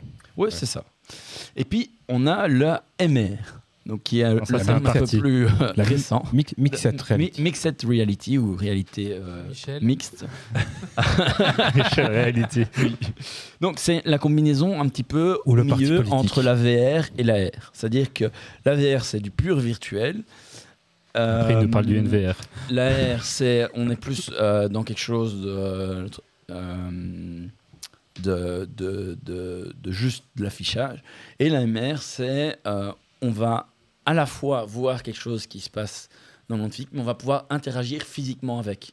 Donc, par exemple, quand on a, euh, je ne sais pas moi, euh, une baguette magique qui fait que dans le, le monde virtuel, ça va faire quelque chose, ou quand il y a un petit cube avec un QR code que quand on le prend, ben, ça va faire bouger. C'est pas simplement euh, ça display un truc et puis tu vois sous tous les angles, mais ça va avoir une interaction. Une interaction avec le, le physique. Euh, Par exemple, ben, tu vas pouvoir taper un ennemi ou j'en sais rien. Mhm. Euh, ou euh, le fait de disposer des éléments, par exemple quand on prend Mario Kart, euh, la, la petite voiture qu'ils ont fait, ben, tu as des éléments physiques qui donnent des indications et qui ont une influence sur le monde virtuel. On est dans la réalité. Du coup, le truc Apple, quand ils, quand ils interagissent avec leurs mains, qui pincent, qui. qui... Ah non, parce que tu interagis avec des ça choses. Alors là, tu es dans, tu es dans du, tu es en, dans la VR quand tu es euh, dans, dans la VR et tu vas plus être dans la l'AR euh, quand tu veux juste interagir avec tes mains. Ça sert de contrôleur. Ça ne sert pas vraiment d'interaction physique. Tu, tu n'as pas un, élément que tu vas toucher physiquement. Du coup, euh, le- la, la R, c'est par exemple avec la. C'est une surcouche c'est avec d'information. les, les, les, euh, les 3DS et autres, quand ils te faisaient les, les cartes et puis tu filmais avec ta 3DS et ça te faisait ton petit personnage en 3D sur la table ou des machins comme ça. Vous avez pas Ah, connu ça Je vois, euh, je vois pas du tout de quoi tu parles, donc. euh, C'est- si, C'était un jeu sur Nintendo. T'avais avais ta vraie figurine? Tu la scannais dans, dans un scanner, il apparaissait. dans Non, c'est dans les 3DS, euh, comme ils avaient fait des écrans 3D, tu sais, que tu faisais sans lunettes. Mhm. Euh, ils, ils filaient des cartes en fait avec la console et que tu posais ça sur la table et à travers la 3DS en 3D, tu voyais un personnage un peu holographique comme ça qui Ah, apparaissait non, connu. et qui interagissent. Enfin, tu pouvais déplacer la carte, le, le faire bouger. euh. Bon, c'est un peu vieux maintenant la 3DS. C'est même pas Ça un commence, produit. ça commence à dater. Bref, euh, donc des exemples euh, de MR, j'en ai cité euh, quelques-uns. Euh, sinon, tu as Tilt 5 qui est aussi le truc qui est sorti. Euh, globalement, si on, on résume, c'est dans le monde physique, mais avec un overlay virtuel dans lequel tu as une interaction depuis quelque chose de physique que tu peux manipuler, Mhm. qui est une interaction dans le monde virtuel. C'est vraiment, vraiment ça. Alors c'est un, un terme relativement récent parce que ça couvre toute une partie des choses qui avant étaient catégorisées en AR euh, et que maintenant on met en MR parce que c'est vraiment un truc spécifique on- on- et qu'on veut, qu'on veut essayer de catégoriser un peu plus parce que tous les appareils qui sont sur le marché ne permettent pas de faire tout et du coup euh, le fait de simplement le catégoriser permet de faire des choses plus avancées. Euh, on distingue le fait d'avoir une manipulation et une interaction du fait de juste observer. Et, Mais l'AMR, c'est vraiment la manipulation. C'est pas parce que on, on a vu il y a quelques années, moi je me rappelle, il y avait beaucoup de démos où tu avais des gens qui prenaient une feuille tu avais un QR code im- imprimé et puis ils bougeaient et alors ils voyaient sur leur smartphone que c'était visible en 3D. Mais c'est pas vraiment ça. C'est on est vraiment encore dans de l'AR. La mixed reality, c'est vraiment ben, jamais euh, tu vois euh, ta feuille euh, avec ta voiture, tu vas plier ta, feuille en deux, ça va se transformer en avion. Là, tu as, tu as plus quelque chose de beaucoup plus interactif. C'est vraiment quelque chose, il y a une vraie interactivité. Mais du coup, quand cette interactivité passe par des contrôleurs que tu as en main, c'est quand même de l'air ou pas? Tu Euh, parlais de Beat Saber ou de machin. ben, Beat Saber, là, tu es dans le monde virtuel. Tu vois Ouais, pas le, le monde physique. Tu es dans un monde pur virtuel. Ok. Donc, quand tu es dans du pur oui, virtuel, faut et que, que- faut que ce soit un parti le physique. voilà. C'est vraiment ça. Et du coup, à l'époque des euh, HoloLens, je crois, c'est Microsoft qui avait un peu lancé ça, qui avait laissé tomber. c'est dans de la R, plus Ouais. dans la R. Mais si je me rappelle bien, ils avaient sorti quelques accessoires qui te permettaient d'avoir cette. euh, ce- ce- tu voyais sur une table ou avec les contrôleurs, par exemple, ils dessinaient, une, ils, ils creusaient un paysage en 3D ou une carte ou un machin, et donc avec les contrôleurs, Mais ils alors, interagissaient. ton- mais- contrôleur, ça peut être. euh, Mais c'était sur ta table de salon, tu vois. Ou ça peut être dans le mer. La, la, la, la limite, c'est pas un- une barrière Ouais, euh, c'est fou. blanche-noire, c'est un truc euh, intermédiaire. Donc, c'est là où c'est un petit peu compliqué. Je t'avoue que je ne saurais pas distinguer Non, lequel que est c'est lequel. pas important. Mais euh, c'est pas spécialement important, mais c'est juste que c'est intéressant de savoir qu'il y a des termes pour et que c'est de plus en plus utilisé. Et moi, c'est ce que je voulais, c'était surtout revenir sur le vocabulaire parce que je pense que ça perd pas mal de monde. C'est intéressant, franchement. Ah, Et pourquoi est-ce que j'évoque ça? C'est bien sûr parce que ben, il y a le dernier casque d'Apple qui est sorti et que ça va, on va certainement en parler puisque c'est un casque qui est pur euh, XR puisque tu peux faire tout, toute la gamme complète. Euh, tu peux faire de la réalité pure, tu peux faire de la réalité augmentée et à mon avis, on va très vite voir des choses en, réalité mixte parce que je pense que ça va très bien s'y prêter. Euh, parce que sur le marché actuellement, le seul autre casque qui fait autant de choses que ce que euh, promet Apple, c'est le Vajro XR3. Euh, qui euh, coûte deux ou trois fois le prix bah oui. Euh, et qui est utilisé énormément dans tout ce qui va être entraînement d'employés, d'ouvriers, etc. Bon, de la manipulation de machines, etc. Où c'est vraiment un, un casque énormément utilisé dans la formation et je pense que ça dans, dans le monde de l'information, mon avis, euh, le casque d'Apple va très très vite venir. Il y a de fortes chances que la, allez, si pas la deuxième, la troisième génération de ce casque-là commence vraiment à arriver dans les salons et dans les machins. Mais je ne sais pas ce que Apple a envie d'en faire. Euh, parce que, point de vue matos, honnêtement, je veux dire, le- quand tu regardes, tu compares les matos des différents casques, ça n'a pas tellement évolué. Oui, c'est un peu plus léger, un peu, un peu mieux, mais enfin, je veux dire, euh, c'est qu'ils utilisent quasi tous les mêmes CPU, quasi tous les mêmes GPU.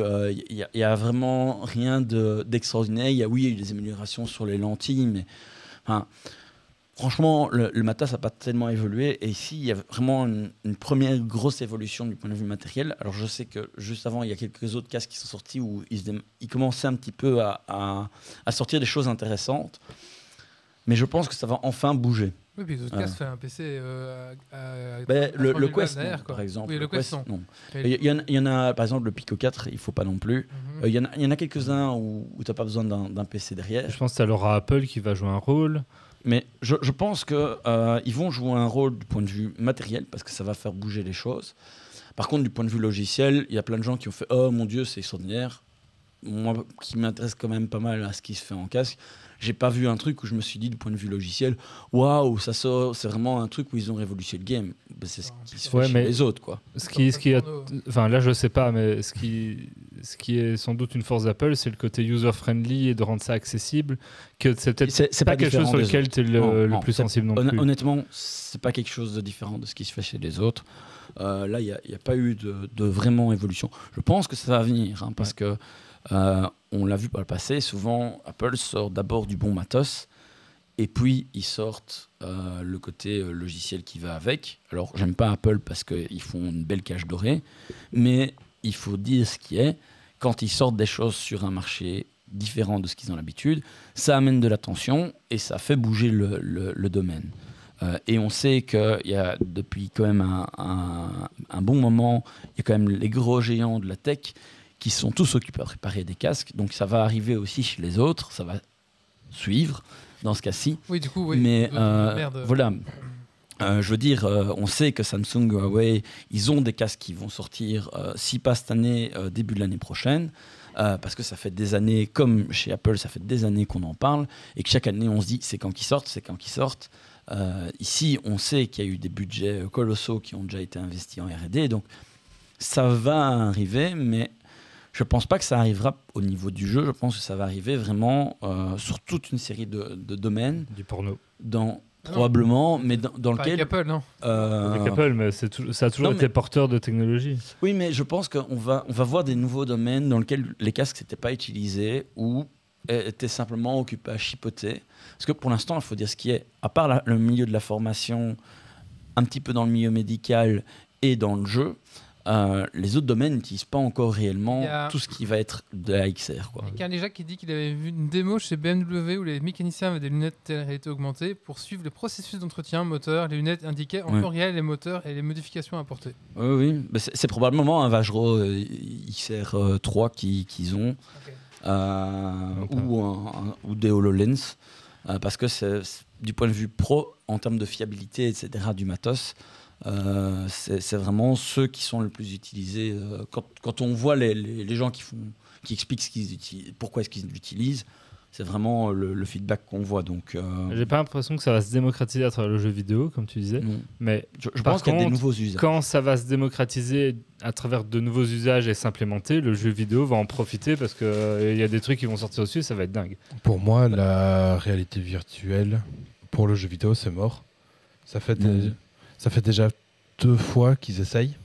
C'est plus que deux fois. hein. Ouais, oui, mais Dans les années 80, ils avaient déjà des casques de VR. donc, Tout euh, à je veux fait, dire, allez, mais ça fait deux grosses fois que, que ça sort. Il y a, Non, ça ça, ça jamais. s'implémentera quand, quand ces, ces- objets-là seront implémentés dans Non. le quotidien et du coup les gens vont aussi l'utiliser pour du jeu le, vidéo. le truc, c'est qu'on commence Par, maintenant. par contre, il y a un truc qui bride, c'est le prix aussi. oui, c'est- Parce que tu as, ta console à 600 balles, tu dois acheter un casque à 600 balles en plus. oui, oui. Ça, le prix d'entrée est c'est pour très, ça que très c'est élevé. pas par le jeu vidéo que ça va. Non, mais actuellement, Non, le, clairement. le prix, il est énorme. Ça, c'est vrai. Mais euh, pour du jeu vidéo. hein, Oui, on le voit, on euh, mais par contre, je ne suis pas d'accord avec toi parce que, en fait, si tu regardes vraiment les évolutions des dernières années, et surtout de, de- de l'année passée, là, il y a quand même eu énormément d'évolutions euh, au niveau logiciel pour faciliter l'intégration ben, de tout ce qui va être capteur. On commence à avoir des briques euh, unifiées qui étaient un gros problème jusqu'à maintenant. C'est que tu voulais euh, dire ah ben je vais intégrer tel capteur euh, pour faire du full body tracking. Ben, tu ne devais pas faire une intégration, tu vas en faire 10, 15, 20. Ah ouais, ouais, je vois. Donc, tout ce qui est feedback, on commence à avoir du bon matos qui est en- certes encore cher, mais qui commence à devenir à des prix acceptables. Donc, du, du point de vue jeu, je pense qu'on n'est pas loin d'un tournant, mais on a, il y a encore un, un gros travail au niveau logiciel qui permet aux développeurs de, de pouvoir se concentrer sur le jeu et non pas sur euh, l'intégration de matériel Ouais. ce pourquoi les développeurs jeux vidéo ne sont pas spécialement les meilleurs. Euh, et à contrario, on commence aussi euh, à comprendre comment faire des jeux de VR. Parce que sur la R, ça fait déjà un petit moment qu'on le maîtrise, mais sur la VR pure, il- tu vois qu'il commence à sortir des jeux où il y a vraiment une vraie interactivité qui est vraiment pensée pour la VR. Ce qui n'était pas encore le cas jusqu'à il n'y a pas Mm. si longtemps que ça.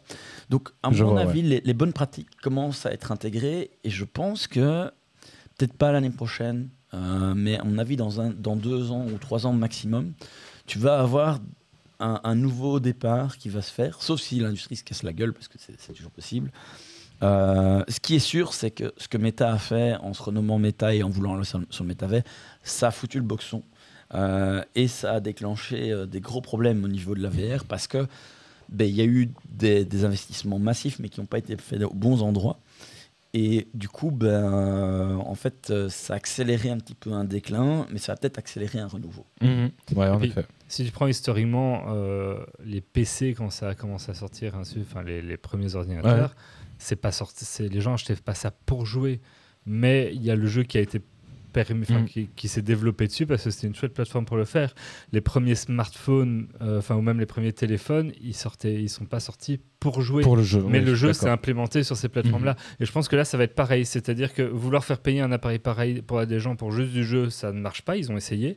Par contre, quand ça s'implémentera pour d'autres usages, ben, vu qu'il est là, qu'il est à disposition, d'office qu'on va jouer dessus, tu vois. Ok, je vois les points de vue. En effet. Je... Mais non, je serais curieux de, de- de- de tester par exemple le casque de, de chez Apple. hein. Franchement, euh, Ah, on me dit est-ce que tu veux tester? Bien sûr que oui. Ah oui, mais, mais tu vois, si Pourquoi pas, oui. tu- tu n- le problème, c'est aussi, par exemple, tu- point de vue jeu, tous les jeux qui ont été développés jusqu'à présent, à part quelques exceptions, nécessitent des contrôleurs. Ah oui, bah oui. Donc, le casque d'Apple n'a pas de contrôleur, c'est les mains. Mais les mains, c'est n'est pas un contrôleur que tu sais intégrer de la même manière que dans, au niveau développement. Et du coup, ben, c'est pas du tout la même chose. Et je pense que là-dessus, euh, ben, du coup, la première génération, à moins qu'Apple sorte un accessoire euh, qui permette de, de justement avoir cette interaction telle qu'il est pratiquée jusqu'à présent, je pense que sur cette génération 1, à mon avis, Oui, les jeux dessus, c'est mort. Il y en aura Après, après, essayer, mais Oui. comme, comme les Oui, premiers jeux sur les premiers Oui, iPhones, mais- c'était pas. Euh, va en sortir un quand même. je Mm. ah, après, perso, moi j'ai toujours rêvé d'avoir, ben, rappelez-vous, la première présentation des Google Glass. Moi, ça me Mhm. faisait trop kiffer Euh, ça. pareil, moi je, je rêverais d'avoir ça avec des, des lunettes co- correctives de vue, évidemment. Dragon Sushi, il a un- juste un truc comme Dragon Ball. Ces infos de chat. Ça serait trop bien. Non, Ça serait Le trop bien. le problème- les séries quand on était gamin là. Pour le, chat. Non, mais le problème, c'est que les, les hubs comme ça, quand tu vois le prix, Oui, C'est c'est ça. c'est- une fortune parce que le problème, c'est que tu dois avoir quelque chose d'une relativement bonne précision. Et c'est là-dessus d'accord. où les Google Glass étaient une révolution parce que elles coûtaient vraiment pas cher par rapport à ce que c'était en termes de, de matos. Moi, Et j'ai vu puis, un il y aurait tellement d'usages ça. Qui avait, qui avait qui portait des Google Glass. Waouh. Mais, euh, mais voilà, mais euh, aussi, mais c'est avec euh, des, des lunettes qui font correctif de vue. On est quatre autour de la table, Ouais. quatre avec des corrections de vue, je pense. Euh, si c'est Mais par exemple, tu vois, si c'est avec des verres neutres, Non, on est tous, tu on vois est les, tous les- foutus. les gars qui ont des, des trucs. Enfin, je veux dire, tu, tu cherches un petit peu dans toutes les communautés cyborg, dans les communautés euh, qui sont les humains augmentés, Ah dans, oui, dans les gens qui sont euh, un petit peu sur des techs avancés, etc. T'en trouves plein qui ont des, des hubs et des trucs comme ça. Mais c'est relativement cranky. Euh, quoi, ceux cranky qui ont. Cranky, ben, ça veut dire c'est un petit peu euh, bancal, c'est pas, c'est pas bien fini. Ça- ça marchouille. Ça- ça- en général, ça marche bien, mais le problème, c'est que le côté fini est Ah pas oui, là. d'accord. Euh, et c'est. Euh, tu as besoin de, de lunettes relativement larges. Par exemple, des lunettes telles que Doc A, ça passerait pas. Parce qu'il faut déjà des branches qui peuvent supporter le poids. Il faut quand même Elles sont en bois. taille, etc. Donc, voilà, c'est. Après, tu cherches sur YouTube euh, comment fabriquer des, des hubs euh, d'un truc, tu vas trouver, mais tu vas voir le prix, ça va te dégoûter, tu vas même pas Est-ce regarder. qu'il n'y a pas un monde où on peut mettre Yves sur le coup Moi, je vais, je vais m'en faire là, pour comme ça, j'aurai le chat, Si, mais- comme ça, je peux faire deux choses en même temps. Mais t'auras le chat en chinois. Mais en vrai, toutes tes tâches chiantes du quotidien et tout, une vaisselle, machin, que tu aurais un truc en au-dessus, en surimpression. Petite, petite met, vidéo euh, YouTube bien. euh, pendant que tu fais ta vaisselle. Les- Mais même dans, dans tous les usages de la vie quotidienne, ils font déjà ça un peu dans les bagnoles, les affichages tête haute. Mais si tu peux Ouais. voir ton Oui. GPS et tout qui, se, qui est vraiment en Bah oui. J'ai- t'as j'ai- tellement d'usages. J'ai ça euh, voiture, hein. Voiture, c'est vraiment bien. D'ailleurs, une fois qu'on l'a, on peut plus s'en passer. hein. Je suis d'accord. Mais, mais fois un milliard d'usages en fait. euh. Mais euh, ouais. Même là, tu pourrais faire ta chronique, regarder les autres gens et tout, et en même temps, tu as ton prompteur qui déroule ton texte. Euh, Mais il y, en- il y en a quelques-uns, j'essaye de trouver le channel Ah d'un oui, gars euh, pour, euh, pour vous le donner. Sinon, j'ai- j'ai plus grand chose à dire sur ma rubrique. le il a pro- changé de Allez style, mais c'est Marius qui aimait bien ce genre de truc à Pardon l'époque, non? C'est pas, pas Marius euh, qui faisait ce genre de truc euh, Enfin, qui s'intéressait aux trucs un peu augmentés ou quoi Euh, je sais pas trop, non. non Alors là- Il est plus légumes, je crois. Oui, Oui, maintenant enfin, oui, mais c'est pas lui qui avait, euh, tout début que j'étais venu, qui avait parlé de se mettre un, des, des- des- des gens qui se mettaient un aimant sous la peau pour ressentir les pôles magnétiques ou trucs comme ça. J'ai un souvenir comme ça. Non. Euh, c'était un ventilateur. Joker. Joker. Marius, euh, si tu nous écoutes, euh, Ouais. viens apporter ta lumière. Euh, bah merci Grumpy. Mais de rien. Et si tu me trouves des liens pour les hubs, moi je. Ah oui, mais je, je- suis occupé à, trouver. euh, c'est, euh, je vais vous mettre le, le channel dès que, dès que je retrouve le, le nom de truc. J'ai, trop de channels YouTube auxquels je suis abonné. Après, Ah euh, après euh, moi je rêverais euh, de la grève des yeux bioniques. hein. euh, J'irai pas jusque-là. non, mais- J'ai une proposition à vous faire. Gangnam Fit va t'installer Linux dessus, Non, tu mais- feras moins le malin.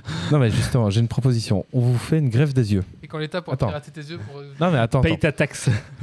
Vous avez, vous avez 11 sur 10 sur les yeux, vous voyez dans la nuit sans aucun problème, etc. L'opération est gratuite. Mais il y a des pubs qui sont affichées Aucune chance. Jamais de la vie. un peu partout, mais surtout, Non, mais moi j'ai Adblock. Je fouille les Non, pubs. sur- surtout euh, aux endroits des panneaux publicitaires euh, habituels, c'est remplacé par de la pub qui t'est destinée, tu vois. Non, Non. jamais. Des lentilles, Va- va oui. Ou alors, Des- ou alors vous payez et, euh, et là vous n'avez pas la pub. Je Des- paye des déjà euh, Twitch, machin, pour avoir de pub, je peux Ouais. YouTube pour avoir de pub, alors c'est bon, je peux avoir des lunettes. Des lentilles, je pourrais l'envisager parce que tu peux les enlever, mais un machin que tu es dépendant toute ta vie et qu'on peut te couper, non? Ok, non mais moi par exemple je le prendrais. Parce que, parce que le, quand, quand, quand tu feras un peu le malin et qu'on te fera un DDoS sur tes, sur tes yeux bioniques, là tu feras moins le malin. Alors, je vous passe la seul. vidéo. tu vas clignoter, tu sais. Je vous passe la vidéo de Ah, en Zach Freeman qui explique la dernière version de son wearable computer avec son hub. Euh, Freeman. Ouais. Puis bon, quand, l'État euh, français aura voté au Sénat qu'ils peuvent euh, activer tes yeux bioniques pour espionner tout ce que tu fais, Ah ça. Et comme tu dira, oui, c'est normal. Ah, voilà, c'est foutu. Mais euh, faut savoir qu'il y, y a des trucs euh, tout faits qui existent sur le marché, c'est juste que c'est euh, 1500 balles quoi. oui, parce que c'est Pour pas, un œil. c'est pas grand Ah, public, c'est ridicule. donc euh, Oui, non, cher. 1500 balles pour un truc qui tourne sous un vieil Android dégueulasse. Euh, du point de vue matériel, il n'y a, y a, il y a jamais ce prix-là. Oui, parce qu'il n'y a pas de juste- marché. C'est- Non, c'est juste qu'ils peuvent se le permettre, c'est tout. Parce qu'il y a que eux. Oui, c'est ça, mais Euh, coup de cœur, coup de gueule, qui c'est quel sien moi. Ah, mais non, parce que toi, t'as ta chronique après. Mais moi, il, il est perdu parce que j'avais coup de mon. Non, alors. sur Discord et puis ils m'ont proposé de changer de pseudo, donc non. Non mais Ça, si- Wally. si- sinon il fait son coup de cœur et puis je ou de gueule et je fais ma chronique. Allez, c'est parti. Coup de cœur ou coup de gueule Coup de cœur.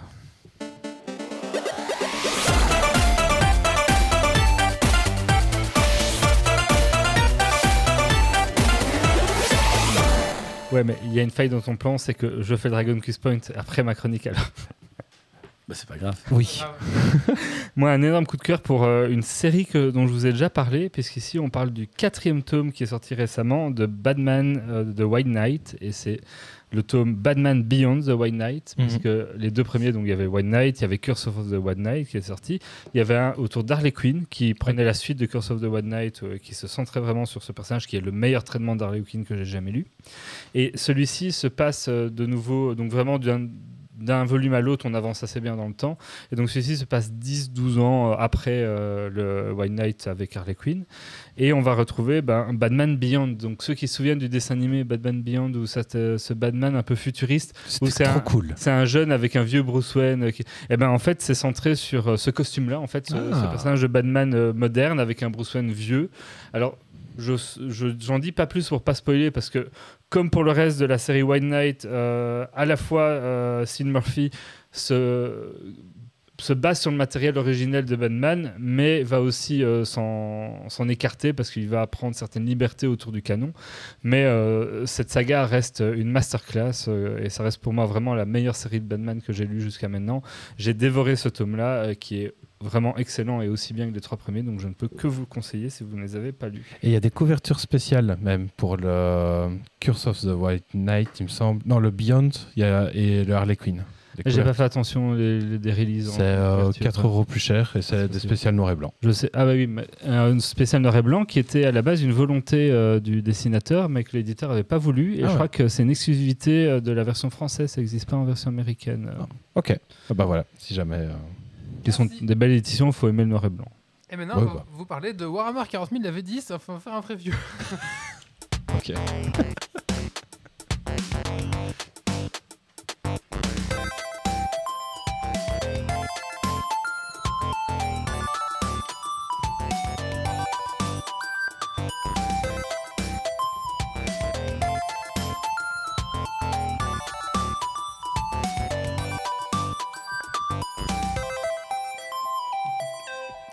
Et oui, une toute nouvelle édition de Warhammer 40 000 qui sort ben, fin du mois, puisqu'elle sort officiellement le 24 du 6. Euh, donc euh, Warhammer 40 000 pour euh, les trois du fond de la classe euh, qui n'auraient jamais écouté de Geeks League et qui ne sauraient pas ce que c'est. C'est un wargame, donc un, un de ces jeux de, coûte 40 000 de euros. figurines. Préco, euh, c'est demain, hein, si jamais. Hein. Préco, c'est demain. Préco demain. Euh, où on joue des figurines dans un univers ben, dans l'an 40 000 où il n'y a que la guerre et on va, on va jouer différentes factions. C'est sans doute le wargame le plus connu euh, qui, qui existe. Ah bah, c'est bien, en fait, j'ai trouvé le cadeau d'anniversaire de madame. Quoi Elle fait du Warhammer Une boîte de Warhammer Ouais, elle sera pas contente, mais j'ai trouvé son cadeau. Elle fait. euh, on parle toujours du, du hobby avec un grand H, puisque vous allez avoir du modeling, de la peinture, euh, il y a le fluff, les histoires, et puis il y a le fait de jouer. Et là, on va jouer une toute nouvelle édition, c'est trop bien. Est-ce que ça compte plusieurs opus? Est-ce que ça compte plusieurs opus? Euh, Non. Bah, Enfin, là, Il oui, y aura des codex et ainsi de suite. Bah oui, tu venais de le dire. euh, je vais te singer du coup. Euh, mais on fait en fait pour cette V10 table rase du passé, contrairement à la V9 qui était en fait une continuité de la V8 puisque les codex, donc les livres d'armée euh, de la V8 avaient continué à Table rase complète quand même? Table rase complète. Ah, ok. ouais, Sur le lore. Donc euh, pas sur le lore continent, le lore, Ouais, le lore, lore non parce que le lore ouais. continue, c'est toujours la suite du lore précédent, donc Ouais. ça avance dans l'histoire. Euh, par contre, en termes de règles, euh, plus aucun bouquin de la V9 euh, sera applicable pour Ah la oui, sortie oui, de cette V10. Donc euh, les Arc of Omen, la fin, les trucs qu'ils ont sortis récemment, euh, fallait pas les acheter. Le Codex Astra. Dans, dans le, dans le 6 mois cul- avec même pas. Par Dans contre, le les, les Astra ont des trucs très chouettes dans cette V10.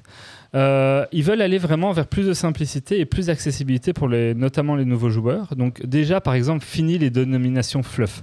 Parce qu'avoir une même règle dans toutes les armées, mais qui ont à chaque fois un nom différent, parce que c'est fluff, c'est de la merde, et ils l'ont enfin compris. La frappe des étoiles. la Voilà. frappe en. La frappe pour la faible sera une faible pour tout le monde. Le feel no pain, euh, donc le, le- le truc ne pas sentir la douleur, sera la même pour tout le monde. Et euh, ça simplifie quand même le- la compréhension des règles. Euh, vers une fluidité de jeu aussi, puisque euh, une des grosses choses de la V8 V9, c'était les stratagèmes et les points de commandement. Et là, on va vers, une, vers moins. Il y a toujours ces stratagèmes-là, mais on en aura moins, donc une liste plus réduite, ce qui va vraiment fluidifier le jeu. Et aussi euh, beaucoup moins de points, puisqu'on va démarrer euh, la game. euh, à chaque tour, on gagnera chacun un point. Et chaque round de jeu, donc le cumul de deux tours, on ne pourra gagner qu'un seul point supplémentaire en dehors des deux points de début de tour. Donc on aura, on aura vraiment des nombres plus limités. Et on part avec zéro point cette fois-ci. Euh, ils se veulent vraiment une euh, porte d'entrée pour les nouveaux, puisque les règles de base sont déjà disponibles gratuitement en Ouais. PDF sur le site de Games Workshop. Et en attendant les sorties des codecs, donc des livres d'armées spécifiques, l'entièreté des fiches d'unité euh, des différentes armées existantes seront aussi distribuées gratuitement. Prenez-les toutes, y One, sait-on jamais. Euh, ça, en attendant les codecs, on, les en mecs sont morts chez Gamesoft en tapant gratuit. Comment on écrit gratuit pas. Attends, on va appeler quelqu'un. euh, Michel, gratuit. Gra... Vous savez pas ce mot Alors, Ça existe. toujours élèves dans, qui bougent, je comprends pas le mot. P-H-R-I. Free. Toujours dans cette idée de, de nouvelles façons un peu de jouer et d'accessibilité, ils vont faire des règles spécifiques dédiées aux boîtes patrouilles. Donc les boîtes, les boîtes patrouilles, c'est souvent les boîtes que tu achètes à une centaine d'euros. patrouille, boîte Ouais, c'est patrouille. ça. C'est exactement ce que j'allais dire. C'est un peu ça. Mais c'est les, les boîtes à un, à un prix, on va dire, abordable pour démarrer, qui te donnent une base d'armée. Et en fait, ces, ces boîtes-là vont avoir des règles spécifiques, donc avec des fiches d'unité spécifiques aux boîtes patrouille qui permettent, qui sont censées être, on verra si c'est le cas, être équilibrées et pouvoir être jouées boîte patrouille contre boîte patrouille. tu veux que je le dise comment Les combats de patrol. C'est pas mieux. Non. Moi, moi, je trouve ça Et- vraiment pas mal. non, mais Euh, c'est t'as- dans, dans la chatroom, t'as as Karja qui dit Ah, j'ai alors pas pour le les chatroom, moments, les règles simplifiées. Et on en reparle dans trois mois. Ah oui, ça. euh, Oui, bon, ça, euh, ça on verra. hein. On- Mais euh, moi, je Ils ont des bonnes intentions. Est-ce qu'ils les tiendront cette fois-ci Ce sera bien qu'un jour. Moi, moi, je trouve ça pas mal euh, le fait euh, d'acheter euh, une boîte de base de patrouille euh, que tu peux jouer contre une autre boîte de Oui, c'est base. ça. Tu, tu vas avec euh, ton gamin. Et ah, tu auras bah, même des fiches d'unités qui seront spécifiques, c'est-à-dire que la fiche de la boîte là sera pas forcément celle des, des règles standards, elle sera un peu adaptée pour, euh, pour euh, varier un peu le jeu. Mhm. Et euh, c'est un peu ce qu'ils ont fait avec euh, Kill Team, la dernière version. En fait, tu avais, selon certaines boîtes, des règles spécifiques pour tes Kill Team pour les jouer autrement. Donc voilà, à voir, mais je trouve l'idée vraiment Je trouve bonne. ça chouette, ouais. Une accessibilité parce que dans le codex, ils vont, enfin dans le livre de Barès, pardon, ils vont vraiment jouer aussi sur des codes couleurs pour bien identifier les stratagèmes, quand est-ce qu'ils se lancent dans les différentes phases et autres pour qu'on s'y retrouve facilement. Donc vraiment, ils veulent qu'on s'y retrouve mieux. Euh, et ils vont vers une création d'armée qui est vachement simplifiée, puisqu'en gros, maintenant, ben, il te faut un personnage qui sera ton seigneur de guerre si tu n'en as qu'un, parce qu'il va te faire un seigneur de guerre. Et puis le reste, tu fous tes unités. Maximum trois fois la même fiche, sauf les transports et les lignes, donc en gros les troupes, vraiment troupes de base, Les troupes, où quoi. tu pourras avoir six fois. Euh, et il n'y a plus de, de rôle tactique en fait, on s'en fout, le reste tu mets ce que tu veux. Donc si tu as envie de faire une histo où tu que de la Riptide et un seigneur de guerre, tu peux. Bien débile, euh, voilà. Non, mais ils vont limiter en trois. Bah, trois fois, oui, tu auras trois Riptide quoi. Euh, donc à voir, mais du coup il, il laisse un peu tomber ce côté rôle tactique qui, qui complexifiait d'une certaine façon. Les QG, les soutiens, les machins, c'est ça, euh, les rôles tactiques, euh, Euh, les élites. C'est euh, ça. ouais. Ils ont centralisé vraiment les règles dans des sur les fiches. Des... Donc sur ta fiche, tu as vraiment toutes les règles de la, la figurine avec ses pouvoirs et ainsi de suite. Donc, En gros, tu vas, jouer avec des, tu vas jouer avec des Bristol. Au début. Oui, petits cartons comme question. Des petits cartons. euh, Après, c'est le problème des mises à jour, mais on verra bien. Oui, ça. Et ils vont te vendre évidemment des cartes correspondantes. Le problème, c'est que à voir cette fois-ci s'ils font mieux, mais historiquement, par exemple Warcry ou quoi, ils faisaient déjà ça, ça marchait, c'était sympa. Mais euh, quand ils ont fait des grosses mises à jour de règles, ils n'ont pas ressorti les cartes mises à jour. Donc à un moment donné, euh, ça, ça tiendra. mois, il y aurait moyen de faire douiller plusieurs fois les gens. Euh, Ah Avec moins de phases pour euh, peut-être plus de plaisir, euh, puisque maintenant tu auras ta phase de commandement, ta phase de mouvement, ta phase de tis, ta phase de charge et ta phase de combat. On perd certaines phases, dont la phase psychique, pour de nouveau euh, essayer de gagner en fluidité de jeu. Euh, parce qu'en fait, la, la façon de jouer va, a pas mal évolué. Alors, il y a- bon, il y a les grands standards, c'est-à-dire bon, ceux qui connaissent, c'est du tour par tour. Euh, T'actives tes figurines, tu les fais d'abord toutes bouger, puis toutes tirer, et ainsi de suite. Euh, si tu tires, tu vas te baser sur la CT. Enfin voilà, ça, ces grands canons-là ne changent pas, mais avec euh, des, des gros changements quand même, assez étonnants. Par exemple, euh, ben, plus d'objectifs sécurisés. Maintenant, toutes les unités ont des points de contrôle d'objectifs, ont une valeur, et tu vas sommer ces valeurs-là pour savoir qui contrôle l'objectif. Mhm. Ça veut dire que maintenant, un gros char peut très bien avoir 4, 6 ou 8 points de valeur de prise d'objectif. Et donc maintenant, tu peux foutre un char qui garde son objectif, ce qui n'était pas du tout possible avant. On sent vraiment, en fait, et je vais revenir avec d'autres éléments de, de nouveauté, mais j'ai l'impression qu'on tend vraiment vers un jeu où le but, c'est plus du tout, enfin, ça a jamais été, mais en tout cas, ils veulent vraiment plus que ce soit le but de table rase de l'adversaire, mais que tu ailles vraiment jouer les points et la stratégie pour marquer tes points. Parce que pas mal de changements de règles tournent autour de, de ces aspects-là. Le 9 a déjà pris ce tournant. hein. Oui, mais en- encore plus, notamment avec ces prises d'objectifs en fait. Euh, L'objectif qui d'ailleurs est un socle maintenant, ce qui veut comme conséquence que tu ne peux plus poser tes figurines dessus, euh, puisque c'est un socle comme une figurine ennemie haute, donc tu peux venir te coller contre, tu le prends dans une zone autour, mais tu ne peux plus t'asseoir dessus. J'ai une anecdote, je sais pas si tu as vu, il y a déjà des tournois qui sont annoncés en V10 actuellement. Oui. Et donc les règles des, la règle des armées, enfin les, les règles des grandes règles des, des armées sont, ont été dévoilées et les Eldar sont déjà bannis de ce tournoi. Avant c'est- même que personne n'ait jamais C'est joué. dé- bien, c'est ça. débile parce qu'on a eu juste quelques. Enfin, on a eu des. On pas les tout, point. on n'a pas les coups en point et autres. Ça, c'est des gens qui, qui, qui, qui, qui s'excitent un peu. euh. Et les Eldar sont déjà bannis quoi. Alors, on a nouveauté aussi, et ça, ça me rappelle un peu, euh, les deux nouveautés-là me rappellent un peu 9e âge, euh, l'aptitude de meneur. Donc maintenant, les, les leaders, en fait, vont pouvoir s'intégrer dans une autre unité. Mm. Euh, et à partir de là, tu pourras pas les cibler, sauf à, à raser l'unité, Mhm. ou avoir un l'équivalent du sniper qui pourra alors les cibler. Par contre, s'ils sont pas mis dans une unité, ben maintenant, c'est... c'est euh, porte ouverte quoi. Enfin, tu peux les défoncer, euh, ils doivent aller se planquer dans une unité. Donc Donc c'est un mieux peu ce que dans les trucs de, co- de, de bataille euh, à 9 âge. Comme c'était avant en fait. Ça remplace, oui, comme c'était euh, très avant que j'avais pas connu. Tu as des règles d'ébranlement et ça, ça va autour de cette, euh, pour moi, cette volonté de, de marquer des points et de jouer autour du marquage de points, puisque c'est en phase de commandement, donc c'est vraiment au début de ton tour.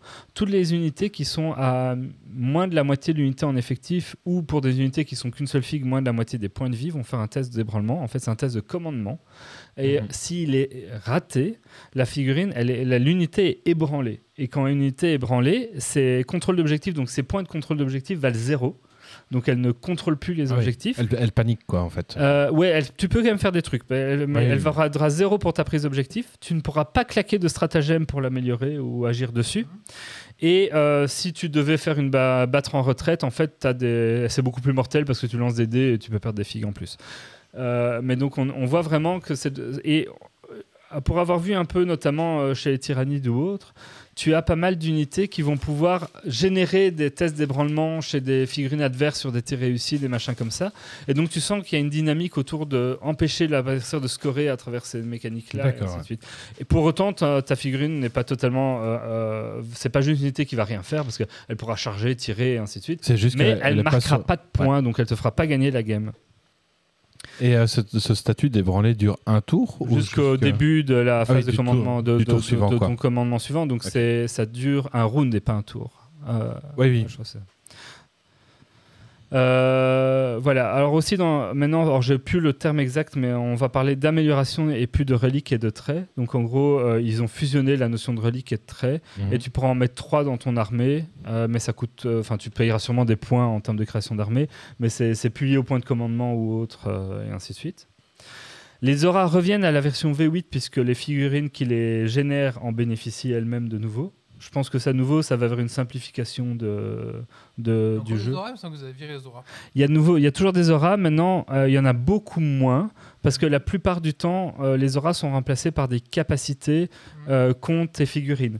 Par exemple, euh, ça peut être la capacité pour un leader que euh, les autres figurines de l'unité dans laquelle il s'est inclus vont avoir une relance ou avoir un truc. Mais il reste quand même certaines auras. C'est juste que euh, il y en a moins et c'est simplifié. Enfin, ils reviennent à la V8 parce que tu dois pas prendre en compte que le leader l'a pas. Enfin, c'est chiant. Euh, grosse nouveauté et j'attends de voir les règles taux autour de ça parce que les taux ont toujours eu des tirs en état d'alerte qui étaient un peu buffés par rapport au reste des armées. Mais maintenant, le tir en état d'alerte, c'est pas uniquement l'unité chargée qui le fait. Ça veut dire que c'est toute autre unité à 24 pouces de l'unité qui charge peut faire un, un tir en état d'alerte À 24 pouces? À 24 pouces. Ah, 4 ou 24 24. C'est toute la table C'est de l'autre côté. Et alors, oui, par contre, c'est un strat. Non, c'est pas les taux, c'est de base. Ah, Et c'est un stratagème, donc ça sera qu'une seule fois euh, sur ta. Sur, non, c'est précisé même, c'est une seule fois par euh, tour, parce que on verra que ça peut se faire à plusieurs phases. En fait, tu peux tirer en état d'alerte sur un gars qui a juste bougé advance. Donc en phase de mouvement, le gars il s'approche un peu trop en faisant un mouvement ou un advance, tu peux déclencher un tir en état d'alerte. Et Ou alors à la phase de charge, tu peux déclencher un tir en état d'alerte en début de charge ou en fin de charge. C'est-à-dire que tu dois pouvoir tirer sur l'unité, Ah oui, donc si elle est planquée, dessus tu fin. pourras pas le faire au début. Et si tu le fais à la fin qu'il a fini sa charge, tu ne pourras le faire qu'avec des pistolets parce que tu seras au Oui. clac. Mais ça a beaucoup plus de possibilités de tirer en état d'alerte puisque tu peux juste tirer en état d'alerte sur une unité qui a fait qu'avancer. Euh, par contre, si tu le fais sur une unité qui a bougé ou qui a advance, ça veut dire qu'à la phase d'après en charge, tu ne pourras plus le faire puisque tu auras claqué Oui. ton, ton stratagème qui est valable qu'une fois par tour. Mais ça, c'est un gros changement, je trouve. Euh, Après, ça reste sur des 6, machin euh, classique. Euh, plein de nouvelles règles très fun autour des transports, puisque maintenant tu peux, de, peux tu peux en fait quitter ton transport avant ou après son mouvement. Si tu le quittes avant son mouvement, tu as le droit toi-même à ton mouvement de l'unité. Si tu le quittes après son mouvement, tu dois rester à 3 pouces du transport et tu n'as plus droit à ton mouvement de l'unité. Mais donc ça, c'est assez sympa pour aller placer une unité tirée. Tu as aussi des stratagèmes qui permettent de réembarquer et ainsi de suite, donc Mhm. des, trucs, des trucs cool. Et tu as aussi une, une énorme nouvelle règle qui est point de tir. Et point de tir, en fait, ça va, c'est X, ça a une valeur de X, donc euh, par exemple 3. Ben, ça veut dire que tu peux choisir trois armes des figurines qui sont dans le transport. Et du coup, ton transport est considéré comme étant équipé avec. Donc tu vas lancer ces attaques-là avec la CT du transport, mais ça va te faire des guns en plus avec, par rapport aux figurines qui sont embarquées. Il y a des fenêtres où, euh, les, où les gars passent leurs ça. armes par quoi. Ok. J'ai pas connu euh, plus que ça la V7. On a des aptitudes d'armes, donc euh, avec notamment maintenant pas mal de certaines règles qui font des, des effets sur des 6, donc sur des critiques comme des blessures mortelles ou autres. Donc ça, ça va permettre de faire des effets en plus quand tu fais des 6. Ça, c'est sympa, des touches auto et autres. Euh, les charges, ils ont arrêté les mouvements un peu débilos de consolidation qui te permettaient d'avancer n'importe où dans la map. Donc maintenant, dès que tu consolides, tu dois aller, tu dois, tu sais pas juste te rapprocher de l'unité ennemie, tu dois venir te coller au socle de l'unité ennemie. Ce qui Mm. change pas mal parce que ça évite de faire des petits mouvements autour un peu débiles. Et euh, si tu plus d'unité ennemie parce que tu l'as rasé, donc tu plus d'autres trucs à portée de cac, euh, tu peux plus faire un mouvement pour te rapprocher d'une unité qui est de l'autre côté du champ de bataille. Quoi. Euh, tu peux le faire par contre pour te rapprocher d'un point d'objectif qui serait à moins de 3 pouces. Donc si jamais tu, ton mouvement de consolidation après avoir tué une unité te permet de, de t'approcher assez d'un point, objectif pour le prendre, enfin pour, peux le faire, tu peux le faire. Et de nouveau, ça va vers cette volonté de faire en sorte qu'on cherche à marquer des points plus qu'à détruire l'adversaire. Enfin, je trouve. Il y a Karjak qui dit comme avant. Oui, bah, j'ai commencé en V8. Euh, et alors, C'était à la mode en le- 1985. le plus gros. Ouais, mais après, euh, si, si avant les règles étaient plus faciles et euh, plus abordables pour tout le monde, tant mieux, tu vois. Et, et le plus gros changement, changement qui va en chagriner certains, bon, je joue tôt, je, voilà, euh, c'est qu'en fait, euh, comme je l'ai dit tout à l'heure, il n'y a plus de phase psychique, mais ça va au-delà de ça, il y a quasiment plus de pouvoir psychique dans le sens où maintenant, c'est devenu soit des, des, des bêtements des armes, par exemple le Smith sur certaines figurines, c'est juste un tir dans sa liste d'armes de tir en fait, Ah oui, mais qui a un mot, le smite qui a un mot-clé euh, psychique. Ce qui veut dire que ben, tu auras des stratagèmes ou des effets qui pourront euh, contrer ces trucs psychiques Mm. ou en tout cas faire des effets liés. Ou alors ça devient des aptitudes qui deviennent un peu l'équivalent d'aptitudes d'aura ou d'aptitudes de buff. Et beaucoup de pouvoirs psychiques en fait de créatures sont devenus des effets de buff en fait. C'est plus le but de faire juste du dégât, mais vraiment de buffer les autres unités. Et nous, nous, on est triste pour toi que tu joues tôt, par contre. Bah oui, voilà. Euh, et donc tu lances plus de dés pour faire ces pouvoirs psychiques là ni rien, donc ça veut dire plus de péril du warp non plus. Euh, et alors certaines unités comme les Thousand Sun euh, qui sont spécialisées dans le psychique vont avoir des règles spécifiques comme euh, eux vont avoir des leurs sorciers vont générer des points de cabale et ils vont lancer certains pouvoirs en dépensant ces points de cabale, mais sans lancer de dés. Donc on- ça c'est sans doute le plus gros changement puisqu'on a plus ces lancers de dés de pouvoirs psychiques et on va plus du coup abjurer un sorcier et ainsi de suite. Alors moi, euh, honnêtement, cette V10, euh, elle me hype pas mal parce que je trouve que les règles vont dans le bon sens de plein, plein de choses. J'ai vraiment envie de, mettre la main dessus et de m'y essayer. Alors je suis un, euh, je suis un doux rêveur, donc moi j'aimerais bien qu'ils sortent, qu'ils mettent à jour leur app Warhammer dès la sortie pour qu'on ait ces fiches sur les formats smartphone ou autres. Parce qu'au final, ces formats de fiches, ils prêteraient très bien à avoir une app qui, qui soit maintenue à jour et ainsi de suite. Donc peut-on rêver? Euh, Et puis j'espère aussi beaucoup, et, et ça rejoint un peu les, les critiques acerbes du chat, euh, de ne pas avoir dans un an une V10.5 qui va totalement déséquilibrer tout et réinventer la V10 comme il l'avait fait avec la V9. Euh, C'était un, peu, un dommage. Euh, alors les prochaines, euh, les prochains jalons, les prochaines sorties annoncées, donc déjà c'est le 24 que sort officiellement la version. Normalement les, les data les datasheets je crois qu'elles sortent le 16, euh, sera disponible. Partout sur Internet. Oui, euh, si vous, hors leak, elles seront distribuées officiellement le 16. Euh, sinon, on a pas mal de codex qui sont annoncés, puisque en automne 2023, c'est l'espèce marine et les tyrannides. Pour l'hiver 2023, c'est Necron Adeptus Mechanicus. Et pour le printemps 2024, c'est Dark Angel, Orc Adeptus Custodes et Leto. Et la strat dans le cul. La sera, ça sera à la fin. Euh, voilà. Ce que j'ai bien aimé aussi dans cette V10, en tout cas dans cette gestion de la V10, c'est que à partir du moment où ils l'ont vraiment teasé, donc à partir du moment où ils ont vraiment annoncé la V10 et qu'on commence à en parler, ils ont fait des news très régulières avec du vrai contenu qui, qui te donnait Ouais. envie de découvrir. Et elle est sortie en fait relativement vite parce que ça fait pas si longtemps qu'ils ils sortent des vraies news dessus. On- C'est pas une V qu'on a attendu un an avant de voir vraiment venir. euh, Bah, ouais, disons que là, ça communique, là, ouais. Ouais, ça communique bien, elle donne, en- enfin, ça crée une petite hype. euh, moi, je suis content. Euh, au final, euh, bah j'ai dit cette version-là, elle me donne beaucoup envie. Euh, on verra le niveau accessibilité, nouveaux joueurs et tout. En tout cas, il y a l'air d'avoir une volonté de ça. Alors après, entre la volonté et les faits, une fois qu'on joue, est-ce que ça sera vraiment dans, ce goût-là à voir? C'est comme je dis, les règles me donnent vraiment l'impression qu'ils veulent aller vers euh, de marquage de points et de la stratégie, plus que de raser l'armée. Maintenant, à avoir à, jouer, si au final, ça sera quand même pas plus simple de raser ton adversaire. Ça, faudra voir l'équilibre qu'ils ont donné, les coups en points. on n'a pas encore toutes les infos.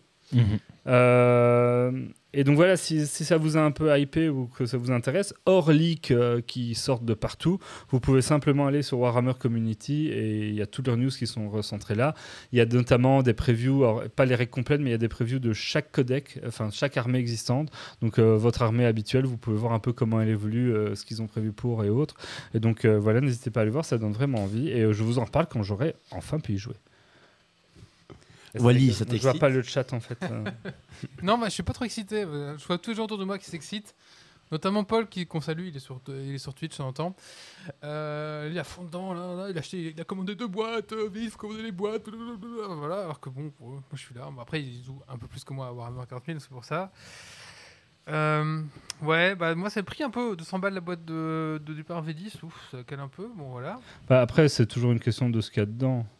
Ouais, C'est bon. dans les mêmes, c'est dans les 200 balles. tarifs des boîtes à, à volume 150, et euh, équivalent. 150 euros euh, l'an passé. Ah, mais euh, il y a pas un peu plus dedans Ah, Il y a l'inflation depuis. Ouais, mais C'est- plus petit, t'as C'est- moins. Après, ça, ça te fait coûte plus 100 cher. euros pour 750 points.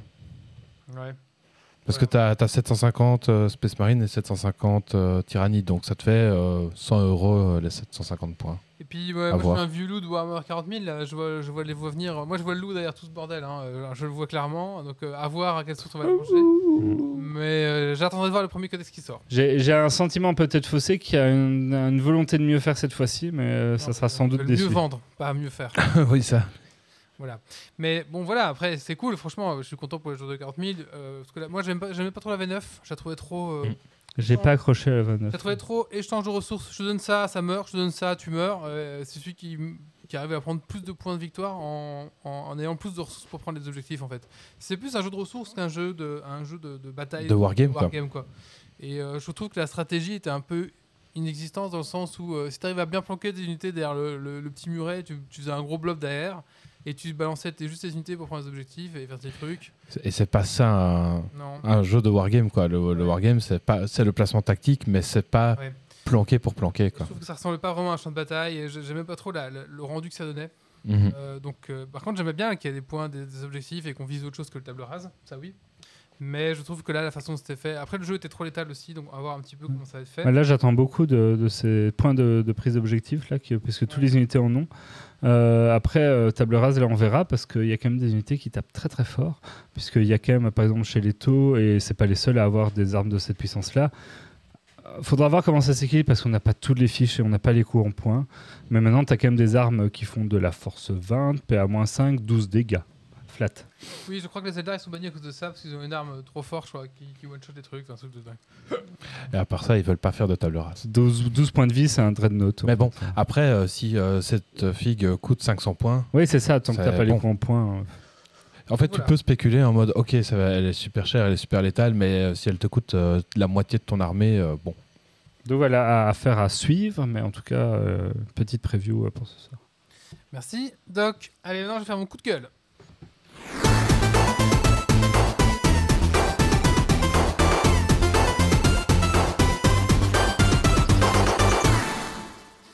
Alors, mon coup de gueule, c'est une commande Amazon qui s'est mal passée. Oh, Je vais vous raconter. Oh. Un écran 34 pouces. Non, j'ai un pouf, tu sais, un gros pouf qu'il y avait dans mon code pour les, pour les plus vieux Ouais. qui nous écoutent, euh, qui est aussi dans la, qu'on avait aussi chez les colocs.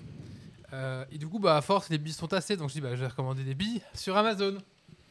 Donc, Le- voilà. C'est des billes de paintball en plastique dur. Non, je- jusque-là, logique. je vois un site et le gars vend 1 kg de billes. Je me dis, mais 1 kg de billes, ça fait beaucoup de billes du coup, parce que c'est léger une bille. Fait que je me dis, pas- 1 kg, c'est bon, genre c'est pas assez, je, beaucoup. je m'en rends pas compte, mais quoi Ça doit pas être beaucoup un kilo de billes.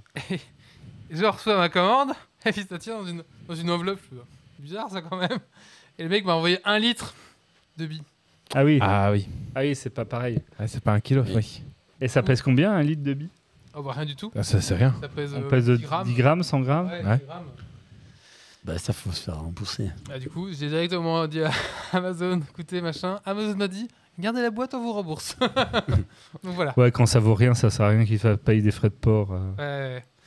Du coup, voilà. Du coup, je suis à la recherche de billes de pouf. Mais si tu vas Euh. dans les magasins euh, de meubles, en fait, ils peuvent peut-être t'obtenir ça. À mon avis, de- ouais, dans, dans les trucs de tissu ou des choses comme ça. À Charleroi, il y a une, euh, une bonne adresse à City Nord. euh, Un peu loin ça. Soit les magasins ah, de c'est sur meubles, ton chemin demain. soit comme Grumpy dit, les magasins de tissus et autres, parce que souvent ils ont de quoi faire des, Oui. des coussins, des machins que tu pour Que bourrer tu en fait rembourses, les trucs que tu rembourses. Oui, tu dans construis. tout- aussi tous les trucs de, de- de couture, en fait, toutes les merceries et les trucs comme ça, quoi. Ouais, En tout cas, si quelqu'un veut un litre de billes, je les ai à la maison. Mais voilà. Ah, ça ira. On avait Ah, tu mais- cherches mais le autour de chez toi et tu devrais peut-être trouver un magasin qui, s'ils n'en ont pas, peuvent au moins t'indiquer un endroit où en trouver. Ouais, bah voilà. Petite arnaque du jour. Allez, dernière chronique. On va parler de jeux vidéo, mais on va parler de quoi? De Décarnation, qui est un jeu français.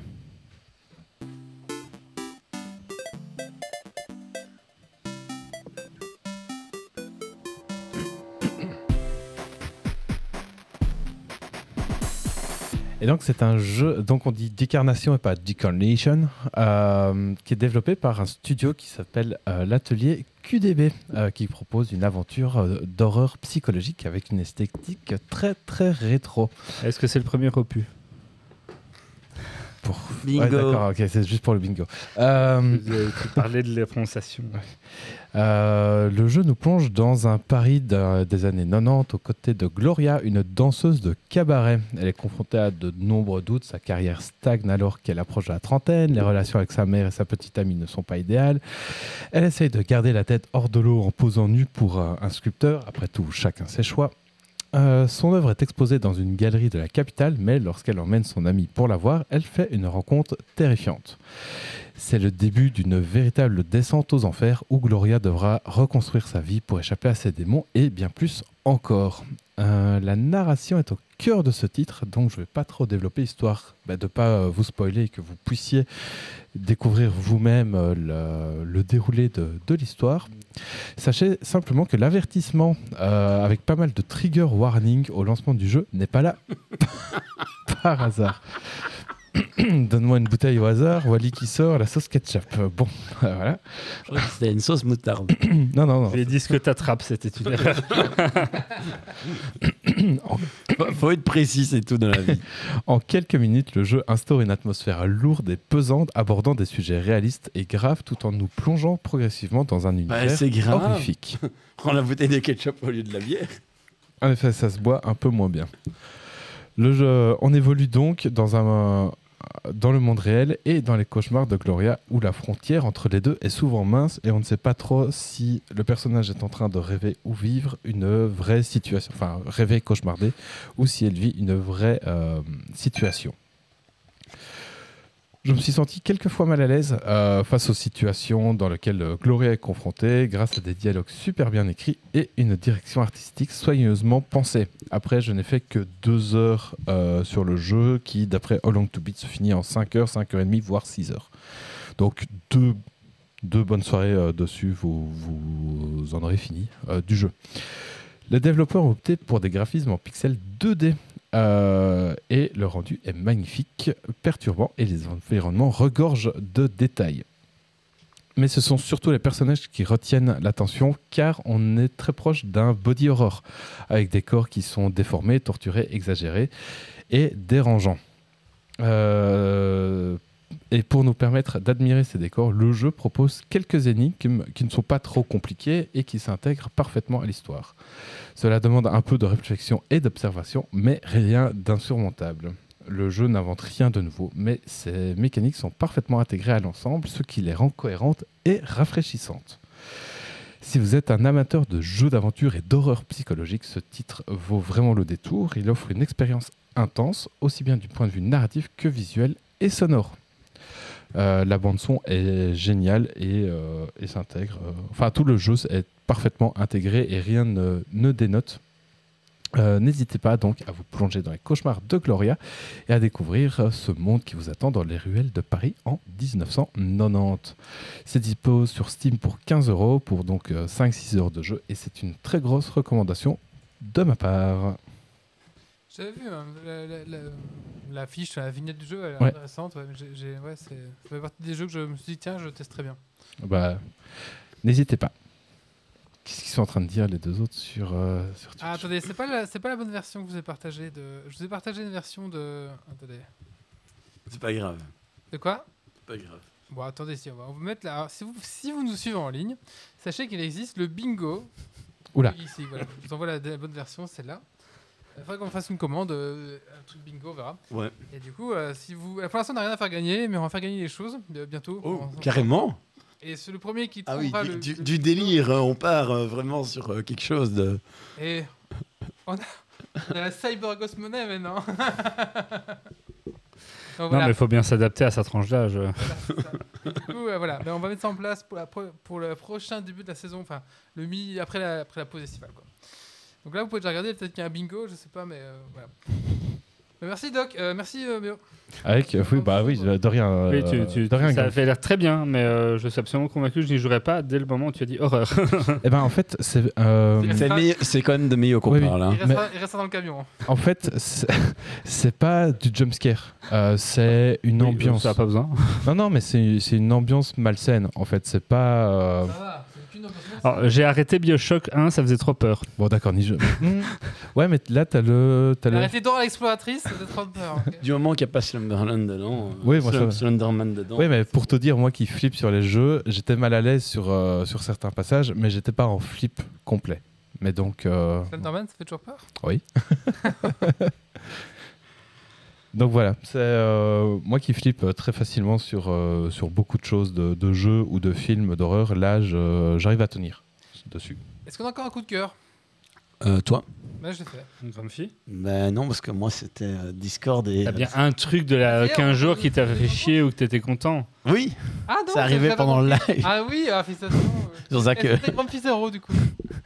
Ben, il y en a, y en qu'un seul donc. euh, Ah, il n'y a qu'un seul. Donc Grumpy Zero. Allez, bah c'est au Super Dragon Dra- Et comment ça Oui, là, ça fait déjà deux heures que ça- qu'on Ah parle. ouais, ouais, on n'arrête pas de causer Le aujourd'hui. hein. Super Dragon Quiz Point, euh, spécial Disney.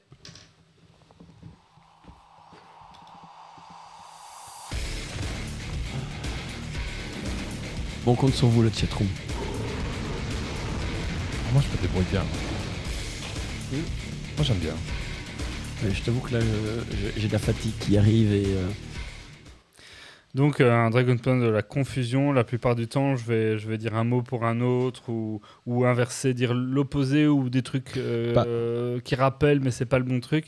Exemple concret que Titi avait fait, c'était Nelson Mandela marche. C'était Wa- Walking Dead. Et, et- Voilà. et- Voilà. Et Qu'est-ce que c'est- Dragon Quiz Point? Ah bah, Dragon c'est le quiz qu'on fait sur toute la saison où vous gagnez des points à la Même fin le de l'émission. À, la fin- à la fin de l'émission, vous pouvez gagner une clé Oui. pour un jeu qui est plus ou moins bien selon l'humeur de Méo. Et cette fois-ci, c'est. Cette fois-ci, c'est Teleglitch Die More Edition, un jeu qui a 10 ans et qui est noté très positif sur Steam. Voilà. Euh, le cumul des points des auditeurs à la fin de la saison, donc pas, la- pas maintenant pour l'interruption d'été, mais vraiment à la fin de la saison, vous pourrez gagner un goodies de la boutique League- euh, Geeks League. Le meilleur des chroniqueurs autour de la table gagne le super Ramasmet d'or Qui est là, de- qui est là derrière. derrière. Derrière, euh, Euh, Et qu'on monte même pas la webcam parce et, qu'on a- on a et la voilà, voilà. Les, les chroniqueurs peuvent copier le chat, le chat peut copier les chroniqueurs et euh, Grumpy compte les points. Il y a un jeu à gagner pour le meilleur auditeur. Euh, meilleur, C'est euh, Teleglitch on vient de le dire. Ça va être mal je le dis. Et tout de suite, les Dragon Quiz Point Jingle. Bonjour à tous, bienvenue dans ce Geek numéro 261. Et donc ce, ce truc de la confusion, là, je l'ai un peu thématique Disney. Alors j'ai un tout petit peu élargi parce qu'il peut y avoir des productions Disney, c'est pas forcément que les, les dessins Donc il aura Star Wars. Euh, non, j'ai pas, Marvel. j'ai pas été chercher euh, eux, je l'avais déjà fait Star Wars. Euh, et on peut démarrer tout de suite avec euh, le servant antilope. Oh putain, non, ça va Roi pas Lion. Oui, le roi lion a un, un point pour Wally. être possible. Ah, le roi lion, Ouais, mais ça va pas c'est un être possible. classique. Il y a le cerveau qui a fait. Euh... Ah, ça va venir, c'était c'était l'échauffement, mais il valait un des point. bières pour réussir ça, les gars. Faut, faut- Faut se décomplexer. Euh, C'est bien. dans, Ouais, dans, t'inquiète. dans- dans un peu le même. Le cahier de la savane. Le livre de la jungle. Oui, bah, vous voyez que c'est pas si dur. Ah, c'est pour qui mon, mon cerveau euh, pas. Euh. C'était pour qui j'ai. On l'a dit en- exactement en même temps. J'aurais, j'ai eu l'impression que c'est Wally, mais je Ouais, suis pas sûr. Ok. Euh, on peut, on pourra réécouter si vous voulez. Euh, Il n'y a jamais de réécoute. C'est ce- toujours ce qu'on dit, mais il n'y a jamais de réécoute. Comptable de la mer morte. Il est Euh, peut-être un peu plus dur. La petite sirène Non. Il fait trop chaud. Il y a mon cerveau qui a fondu. La mer morte. On est dans des un- choses un qui, indice qui, qui sentent bon le rhum. Pirates des Caraïbes. Ah, ah oui, c'est Disney, Pirates des Caraïbes. J'ai oublié que c'était Disney. Mer morte Caraïbes. Je cherchais un truc un peu opposé aux Caraïbes. Je me suis dit qu'une mer morte. euh, Euh... Caraïbes, c'est vivant, il y a des avait coraux, il y a des à ce moment-là, à mon avis. Moi, c'est ouais, ouais, euh, c'est de la confusion. hein. On n'a pas dit que c'était de l'opposé exact. on est d'accord. Ouais, mon, mon cerveau, il est déjà confus là. Il n'était pas deux fois. Il était une fois. L'histoire sans fin. Il était une fois, c'était Once Upon a Time. Once Upon a Time, qui est un film. euh, Mais c'est pas Disney? si, c'est une production Disney. Ah bon? Qui est une série aussi. Euh, qui est une série, mais pas la série pour le coup, du coup. On est d'accord, On ouais. parle du film.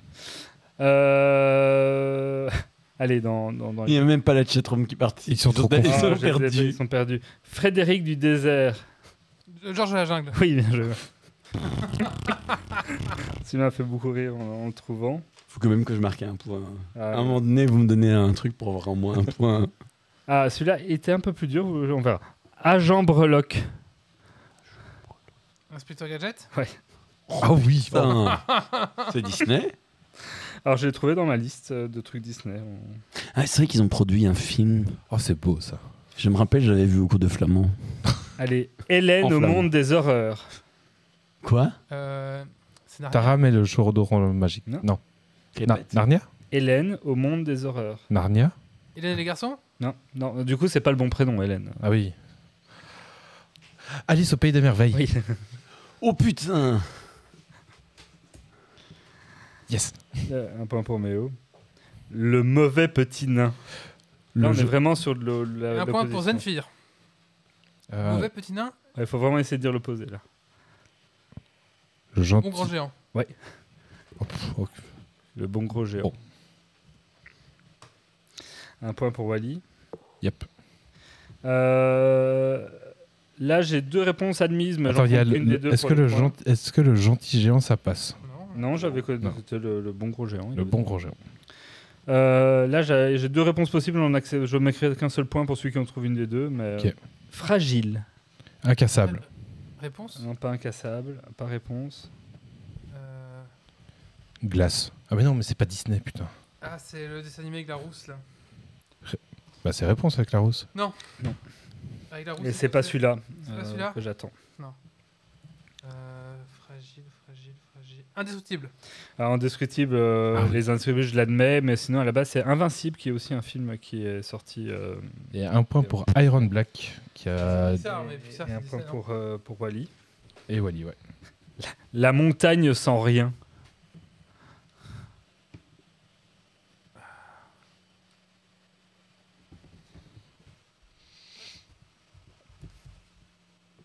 La montagne sans rien.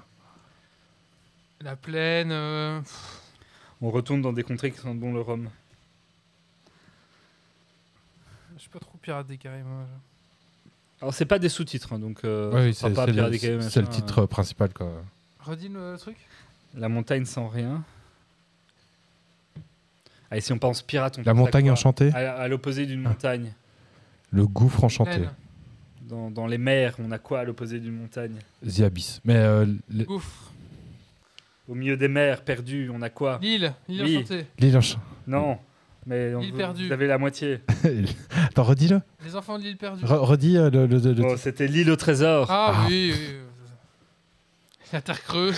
la montagne enchantée. vas-y. La- La chatroom est aussi perdue. Oui, je Ah euh, ouais. la chatroom est aussi mort que nous. Le banal Halloween de Madame Michel.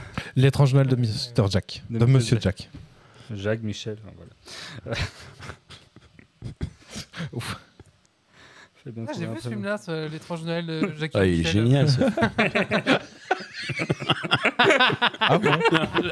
Ah ouais, il était pas mal, hein, trouvé.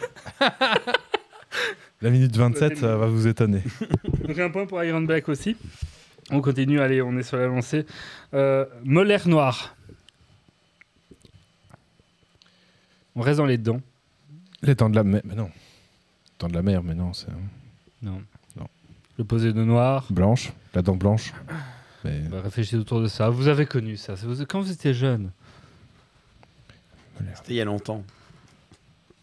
C'est pas forcément une dent humaine. Enfin, pour Wally. Vous avez pas connu Cro-Blanc Si, si, moi, j'ai Si, connu. mais euh, ça remonte à loin. Ah bah. moi j'ai pas connu. Monobras. Euh, Unijambiste. un bras. Monobras. Et un point pour Zenfir. Pour Ouais, c'est Cro-Blanc. c'est mis.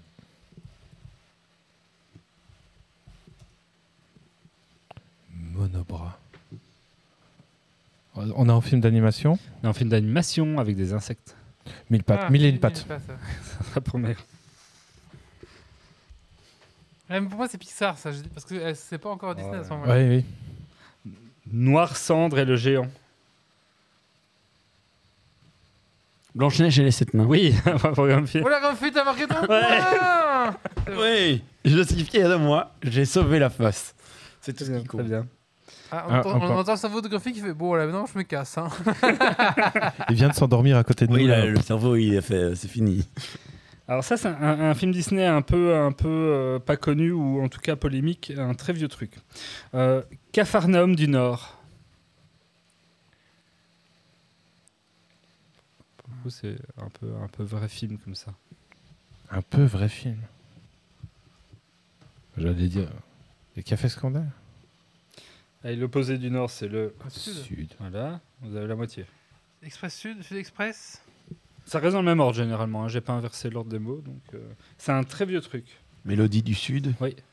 Je ne sais même pas ce que c'est. C'est un vieux truc de Disney avec un black, mais je crois que c'est un hyper raciste comme film et ça fait assez polémique euh, depuis. euh. Ah bah, c'est très bien de mettre ça dans un quiz. Euh, D'ailleurs, le titre de l'article qui me donne la réponse, c'est Cinéma, Mélodie de Cille, le film que Disney préférerait oublier. Ah voilà. Mélodie du Sud, un point pour Iron Black. C'est mis. Un truc, un truc descente du Sud. Non, c'était pas ça, c'est une fille. Allez, on- obéissante. Réponse? Non. Gentil? Petit indice, c'est le truc que cherchait Wally tout à l'heure. Ah, c'est Rebelle. Oui. Ah oui. La belle obéissante. Je trouve- les un mot ils sont plus durs, mais en fait une fois que tu les as, ils Ça font fait sens. tilt. tu Ouais, ouais. Ah, mais Brave, c'est le nom en anglais, c'est juste aussi. Ouais, bref, euh, on l'accepte. Euh, alors là, vous risquez de pas. Il y a plusieurs possibilités, mais j'en accepte Vas-y, qu'une. vas-y, crash. La moche et le riche. Moi, moche et méchant. Le- La belle et la bête. La belle et la bête. Non. Ah, ok. La Belle et le Clochard. Oui. Bah, tu vois, Grumpy Ouais, mais le- la, la bête, elle est riche aussi, à un château, je te rappelle. hein. Ouais, mais c'est c'est plus euh, opposé à clochard qu'à bête. C'est ouais. Et un point De toute pour façon, Ironback c'est aussi. c'est la base du Raconte Cuspion, c'est c'est mon quiz, c'est mes règles. Euh, le, le droit de votre monsieur. Madame est Et- servie. Quoi? Madame est Le, servie, le ça. droit de votre monsieur. Je fais un indice en faisant ça. Le bossu de Notre-Dame Oui. Oh. Eh, il y a mon cerveau qui s'est réveillé. Ah, tu vois, je- j'entretiens vos Ah, toi, neurones, ma- messieurs. Madame est servie, euh, a dit aussi, tu vois. Ah oui, oui, ça, voilà. euh, Écoute. La boniche du soleil. Euh, la Reine des Neiges.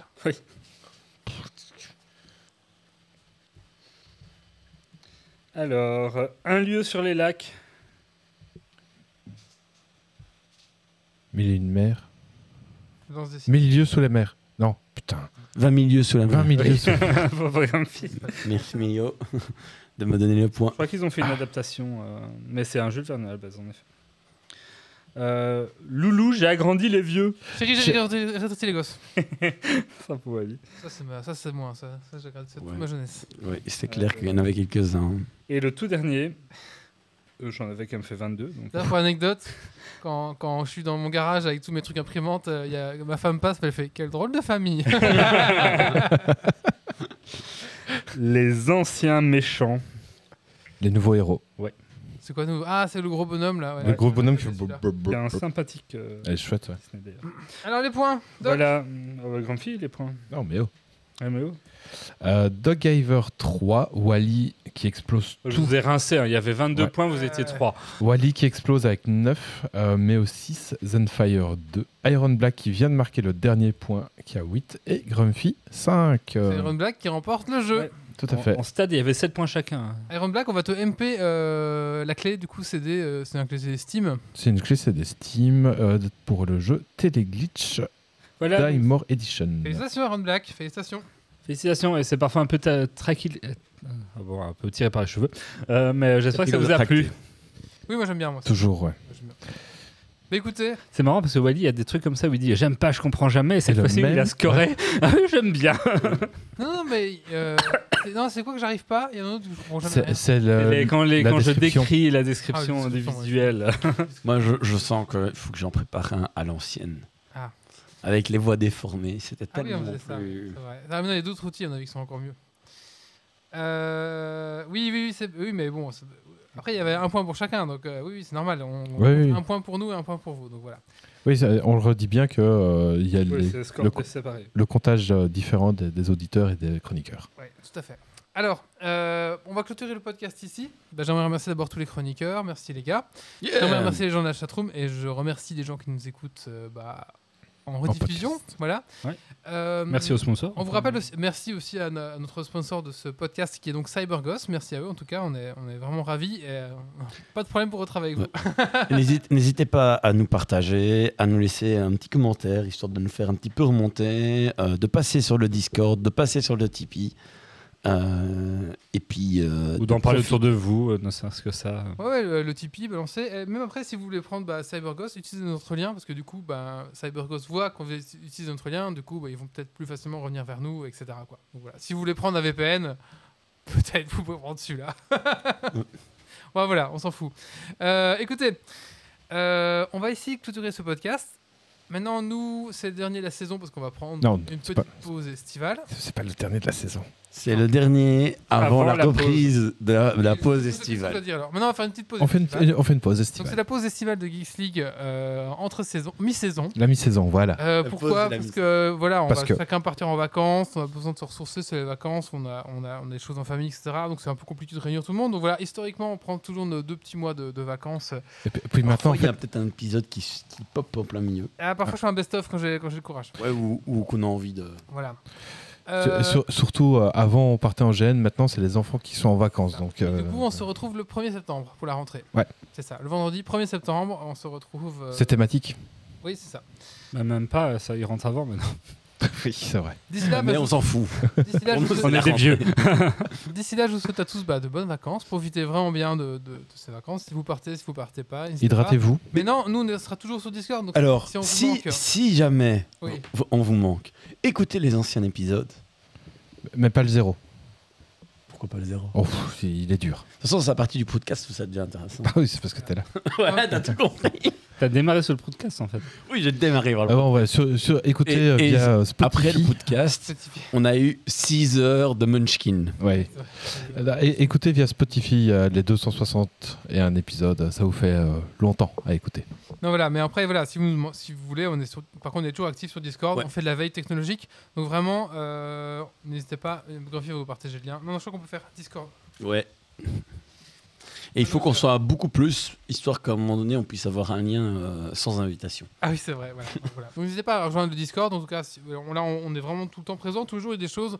On parle de, Oui, il y a de des techno tous les échanges. jours. On parle d'intelligence artificielle, de dernière techno aussi tous les Il y jours. a plein de thématiques, hein, parce qu'il y a les technologies, il y a les jeux vidéo, il y a les Figurines. figurines, jeux de société. euh, tous les sujets un peu geeks, et pour peu que dans En fait, tout ce qu'on tout ce qu'on aborde durant le podcast, on Et pour peu que dans les salons bars ou un peu ou un peu généraux, euh, il y a un sujet qui décolle bien, ben souvent il y a un salon dédié qui se crée, donc il faut pas Ouais. hésiter à venir discuter. Et ça peut être parfois la source d'une chronique ou euh, d'un billet sur le, le blog. Donc, Voilà. euh, Et c'est aussi euh, de plus en plus utilisé pour jouer en ligne.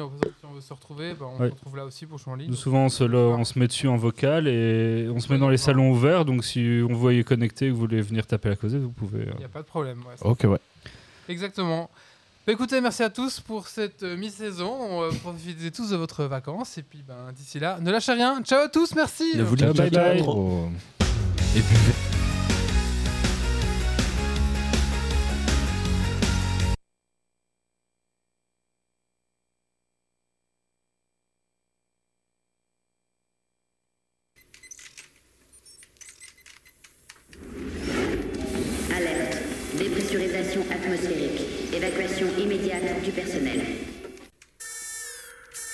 Evacuation order. Evacuation order. Evacuation order. Evacuation order.